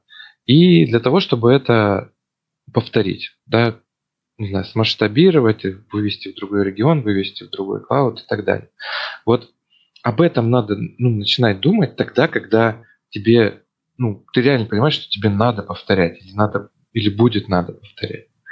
А, вот я говорю просто про проект из двух Ну, это то же самое, что как это, админы делятся на тех, которые делают бэкапы, а не, да. которые еще не делают бэкапы, и, и которые, которые уже делают бэкапы. Уже, уже делают бэкапы. Ты да, никогда не знаешь, когда тебе потребуется повторяемость твоей инфраструктуры. Ты никогда не знаешь, когда тебе потребуется двигаться между cloud ами. То же самое, да как тебе, умоляю. когда бэкапы вот сейчас, надо смотри, делать. Смотри, у меня сейчас проект. А, вот он длится ровно 8 недель. Вот от начала до конца. 8 недель. Надо сделать огромную кучу работ. а, и у, у меня есть конкретное начало и конкретный конец. А, и у меня есть там какая-то инфраструктура, ну, образно, да, там три сервера. Один NAT и один load balancer. Я не писал туда Terraform код. Потому что я знаю, что вокруг меня еще люди, с которыми мы вместе это накликали, во-первых. Во-вторых, даже если оно вот сейчас ляжет, я завтра приду и переделаю, и ну, никто не пострадает в, кон- в моем конкретном проекте, потому что у меня эта CI там запускается э, там, раз в 8 часов. Вот. И, ну, и, и дальше я не вырасту, потому что я просто сдам проект и, и пойду дальше. А вот если я дальше вырасту, если мне заказчик скажет, чуваки, круто, давайте продолжать. Я еще, может, посмотрю, а, правильно ли я сделал инфраструктуру, когда торопился. Ну, у, у меня вот сейчас задача другая. Ну, я знаю, что я не вырасту. Ну, точно. А если вырасту, то уже будет другой проект. То же самое, я вот просто говорю про стартапы. Стартапы, которые не знают, вообще придут к ним пользователи или нет. Ну, у них это проблема. Ну, это как раз э, стартап, как это... Нам надо заниматься визуализацией. Мы, мы точно знаем, что мы будем богатые и хм. знаменитые, к нам придут ну, да. 100 500 Окей. человек, и Окей. это, мы будем Смотри. следующим там Амазоном, э, что у нас там, Гуглом и тому подобное. Смотри, если вот... ты не будешь это делать, ты, как, как это психологи говорят, если ты не будешь делать, визуализировать это, ты останешься маленький и никому не нужный. За 8 э, недель ты закончишь, и все. Ну, это, а, там, конечно, не все так. Ну, ладно. Terraform тебе точно не поможет визуализировать. Вот если он тебе нужен для этого, для поддержания своей вот этой визуализации, то пожалуйста. Мы зацепились вообще ну, за глупую тему. На самом деле сейчас очень много времени тратим на то, когда, ну, что в смысле, я... DevOps? Нет, в смысле, что я не считаю нужным с самого начала писать Terraform. Ну, потому... это, это, во-первых, неправда, потому что я сказал, что Terraform нужно писать тогда, когда ну, нужно. А когда нужно, это когда ты понимаешь, что у тебя либо инфраструктура сложная, либо там ее надо будет повторить, вот как ты сказал, там бэкапы, не бэкапы, упадет, не упадет. А, если реально, ну, ты понимаешь, что надо, у тебя продакшн, у тебя реально приходят пользователи, ну, значит, тебе надо ее повторять, да? А, а если у меня продакшн, и у меня один человек, и тот моя мама, ну, наверное, мне не очень важно, да, если она там полежит э, два дня, например у нас, когда стартуют большие проекты, а, ну, и, и мы знаем, что там проект на год, на два, на три, на пять, а, и там с продолжением, я всегда пишу, ну, всегда начинаю делать Terraform, причем всегда его начинаю делать не, вот, не так, как э, принято, да.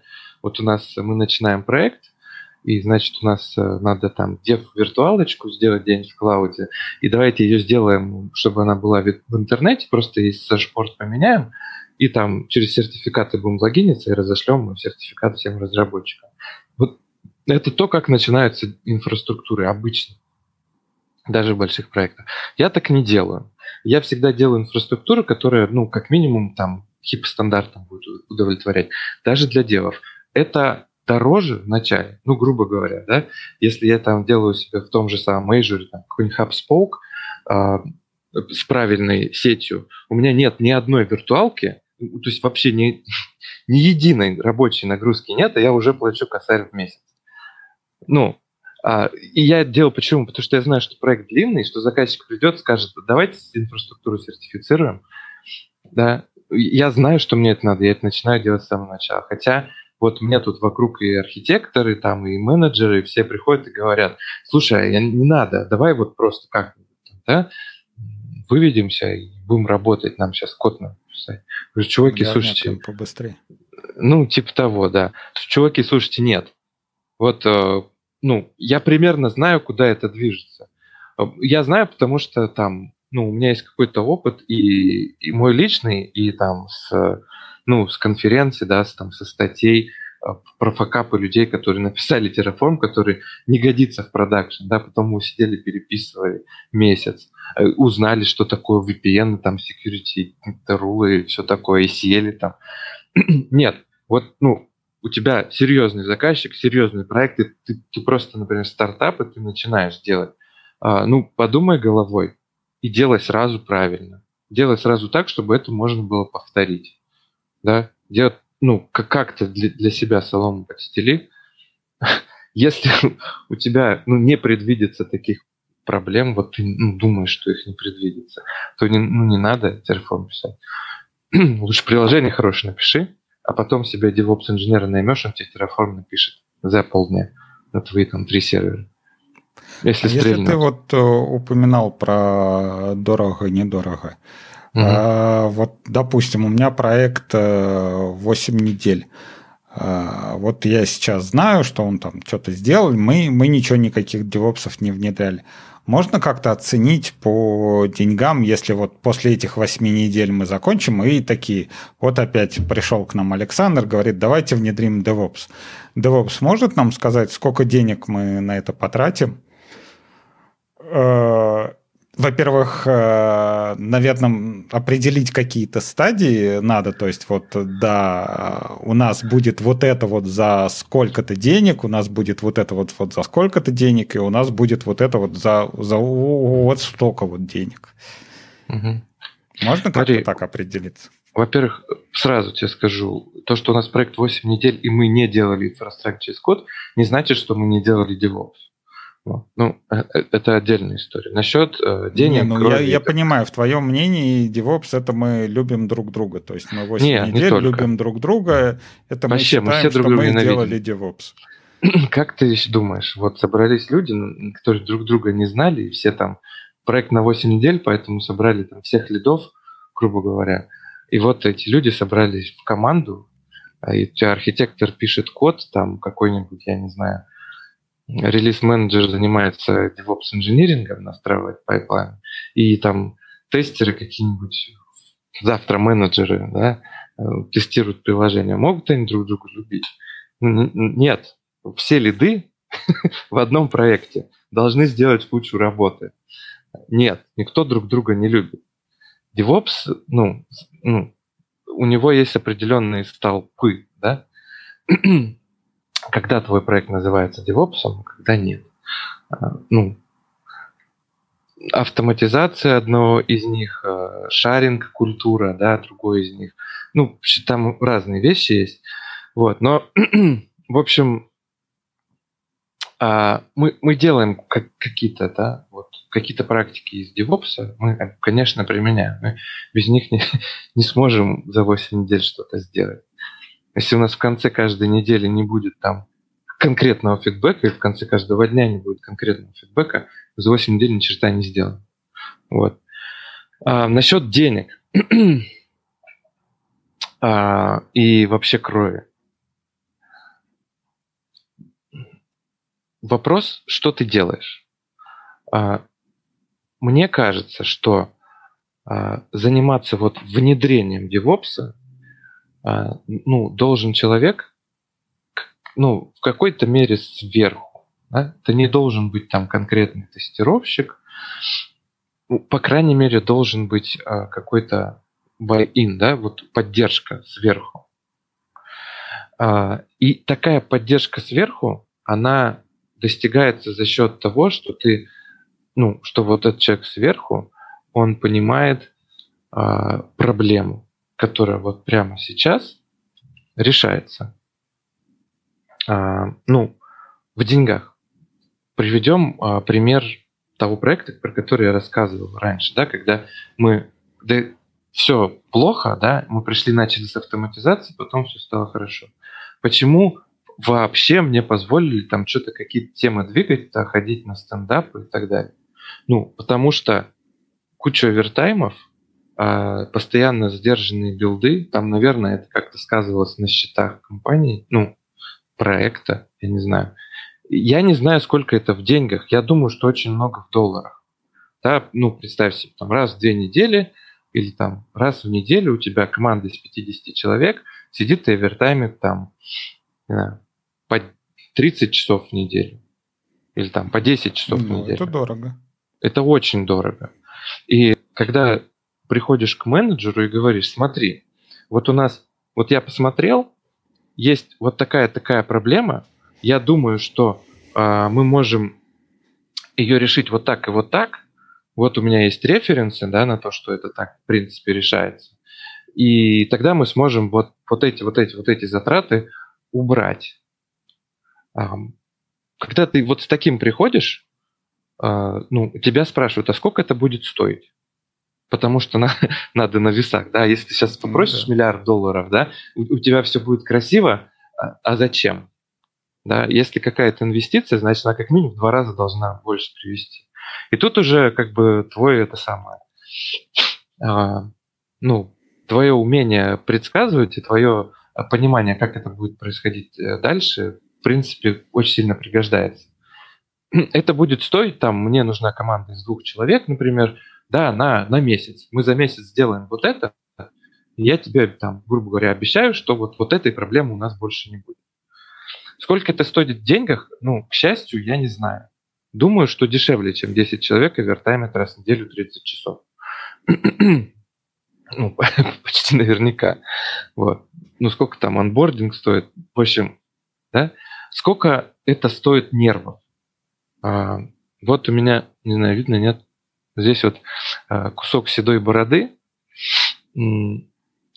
А, брать людей, а, которые не хотят, да, и, и каким-то образом ну, попытаться настроить процессы так, чтобы проект шел более гладко, да, они, может быть, тебя потом зауважают, может быть, э, там, спасибо скажут когда-нибудь. Хотя вряд ли, конечно.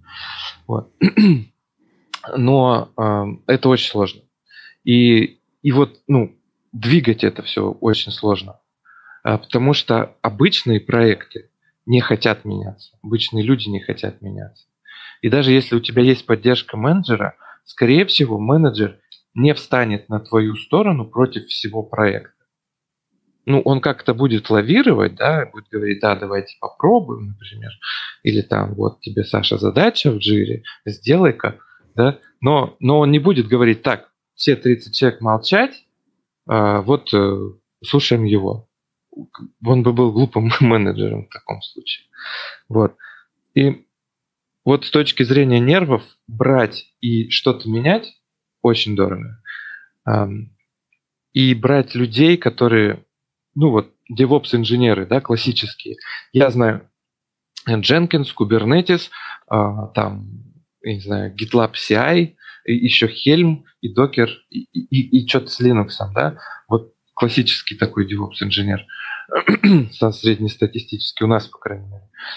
Вот. А, и, и заставить его думать о юзерах, да, тоже очень сложно. Заставить вот этого, там, не знаю, Василия а, сказать, слушай, чувак, ну ты не просто пишешь для меня. Вот есть там Геннадий, а, для которого это важно. Давай-ка мы с тобой будем это. А, это твой продакшн. Относись к этому так. А он тебе говорит, какой продакшн, у нас тестовая среда, что ты мне впариваешь? Ну, сложно.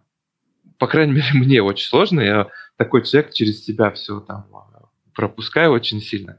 Вот. Но нервов очень много. А, зачем? Да?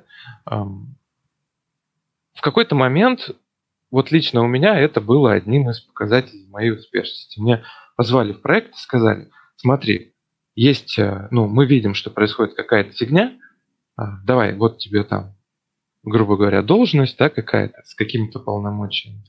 Сделай, чтобы вот этого не было. Да. Ну, дословно, придумай, как всех помирить. Это, ну, как бы был не, не первый мой опыт там изменения проекта. Вот. А, но до этого у меня такой опыт был, когда я, как это, знаешь, просто захотел. Ну вот. Не, как, ну вообще какой-то как период... Бы, вот то, что ты говоришь, это такая, скажем так, это, конечно, грубовато будет сказано, но в таких ситуациях помогает девушка. То есть, когда есть какая-то такая команда, да, и при этом назначают, э, ну, либо PM, либо помощником PM э, девушку, и они как бы гораздо более контактные с точки зрения объединения людей, и, опять же, в мужском коллективе все, все начинают как-то следить за собой, там, как-то контактировать, то есть э, то, что ты говоришь, давайте закинем на проект кого-то, кто будет, э, поможет общаться все вместе, вот это вот скорее может э, решаться таким вот способом, не обязательно ну вот, техническим. Вот там была PM девушка, и вот она меня позвала. Ну, вообще. Да.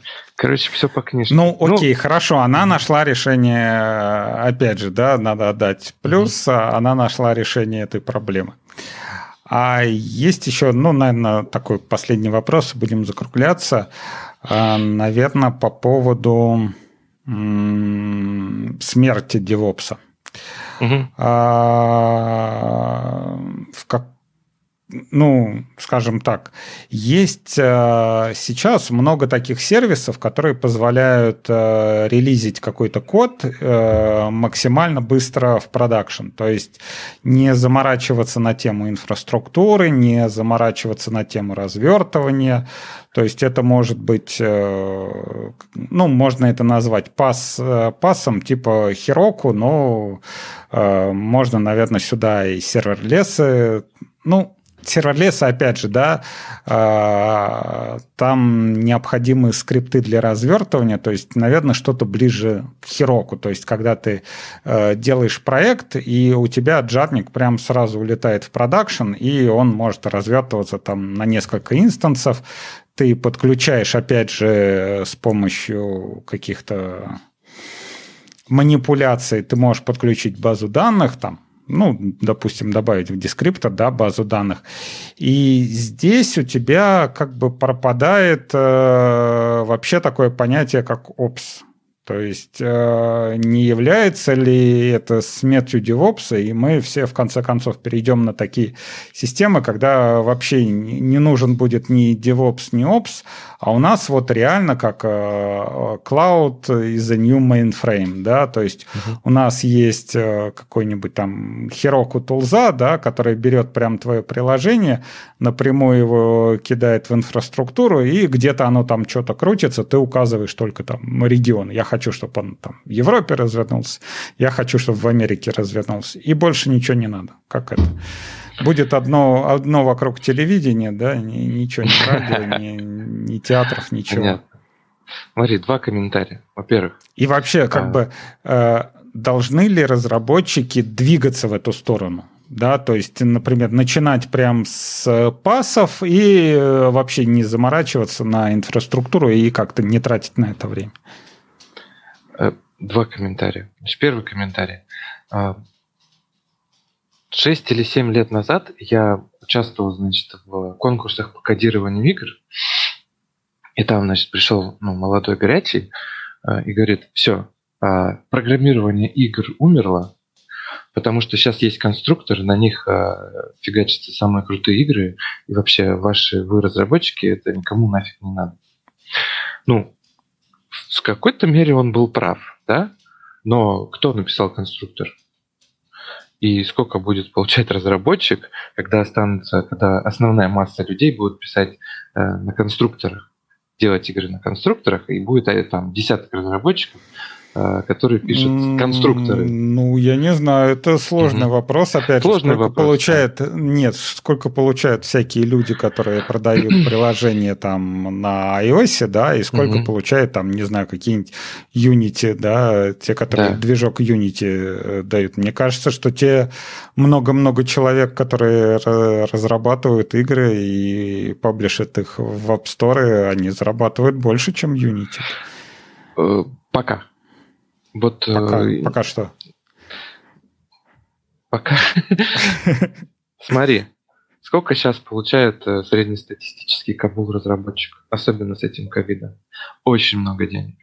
Потому что они все там ну, на пенсии, их очень мало, а Кабул сейчас э, такая, и все стали про него вспоминать, что у нас, оказывается, блин, э, все транзакции на Кабуле бегут до сих пор. Вот по, по визам, мастеркардам и так далее. А тут систему что-то вдруг начали не справляться, например. Что делать? Эй, Кабул, возвращайтесь, вот вам там денег. Ну, в общем, это вопрос спорный, потому что, еще один пример, да, а, что такое этот пас? Ну, пас, как и, как и весь клауд, это просто способ, а, ну, как это, продажи сервиса, да, это метод доставки сервиса. Но это точно такой же софт. И где-то там есть operation, который это, это самое Heroku устанавливает на конкретные сервера. Ну, или в cloud деплоит куда-нибудь в AWS. Вот софт, который называется Heroku. И они, ну, не для Heroku на Heroku сделать. Он должен где-то бежать. Вот. Может быть, когда-то и будет можно, но, в общем, ну, сервер леса, все то же самое.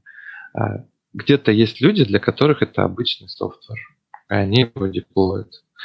И они никуда не денутся. Вот. А, вопрос э, с, ну, стоит ли? Я думаю, что стоит. Что стоит переходить на PaaS, стоит переходить на там серверлес а, по многим причинам, одна из которых можно наконец забыть о чертовых серверах. Будем откровенны, они никому не нравятся. А, ну, я хочу, вот, я хочу написать код и хочу, чтобы он работал. А, ну, и если есть сервис, который это позволяет, и он удовлетворяет всем требованиям проекта, да, то ну, можно туда идти. А, много сэкономите нервов, денег там, ну и вообще. Я думаю, что сейчас все, все больше и больше ну, начнется требование к разработчикам именно работать вот с такими сервисами, с пасами. ну, и с functions as a service и так далее. Вот. И здесь мы на самом деле опять не изобретаем ничего нового. Не так давно а, в индустрии не было тестировщиков, не было там, не знаю, CM, девопсов, были просто разработчики, э, которые делали все. И код писали, и деплоили его, и тестировали его. И у них был босс, да, который спрашивал с них результат работы. Я думаю, что вот все эти, знаешь, девопсы, аджайлы и вот все, что сейчас вокруг происходит, типа давайте а, устраивать коллаборацию, давайте друг другу знаниями делиться, там, давайте никого не называть там э, тестировщиками, давайте у нас все будут инженеры, например, да. Ну вот все, мы просто к этому потихоньку возвращаемся. В итоге мы все софтвер-инженеры станем, да? ну на какое-то время, может быть, но мы просто все будем делать все, потому что инструменты нам позволят это. Окей, а, мы как раз пробили планку в два часа. А, я думаю, нашим слушателям было так же интересно, как и мне. А, поддерживайте а, скажем спасибо Александру. Поддерживайте нас на Патреоне, заходите на наш канал Разбор Фит. Это список полезняшек, которые различные мы находим и туда выкладываем. Заходите в наш чат разбор полетов, заходите в наш сайт э, разбор полетов.ком. Э, спасибо, Александр. Всем пока. Спасибо тебе, да, что позвали. Счастливо.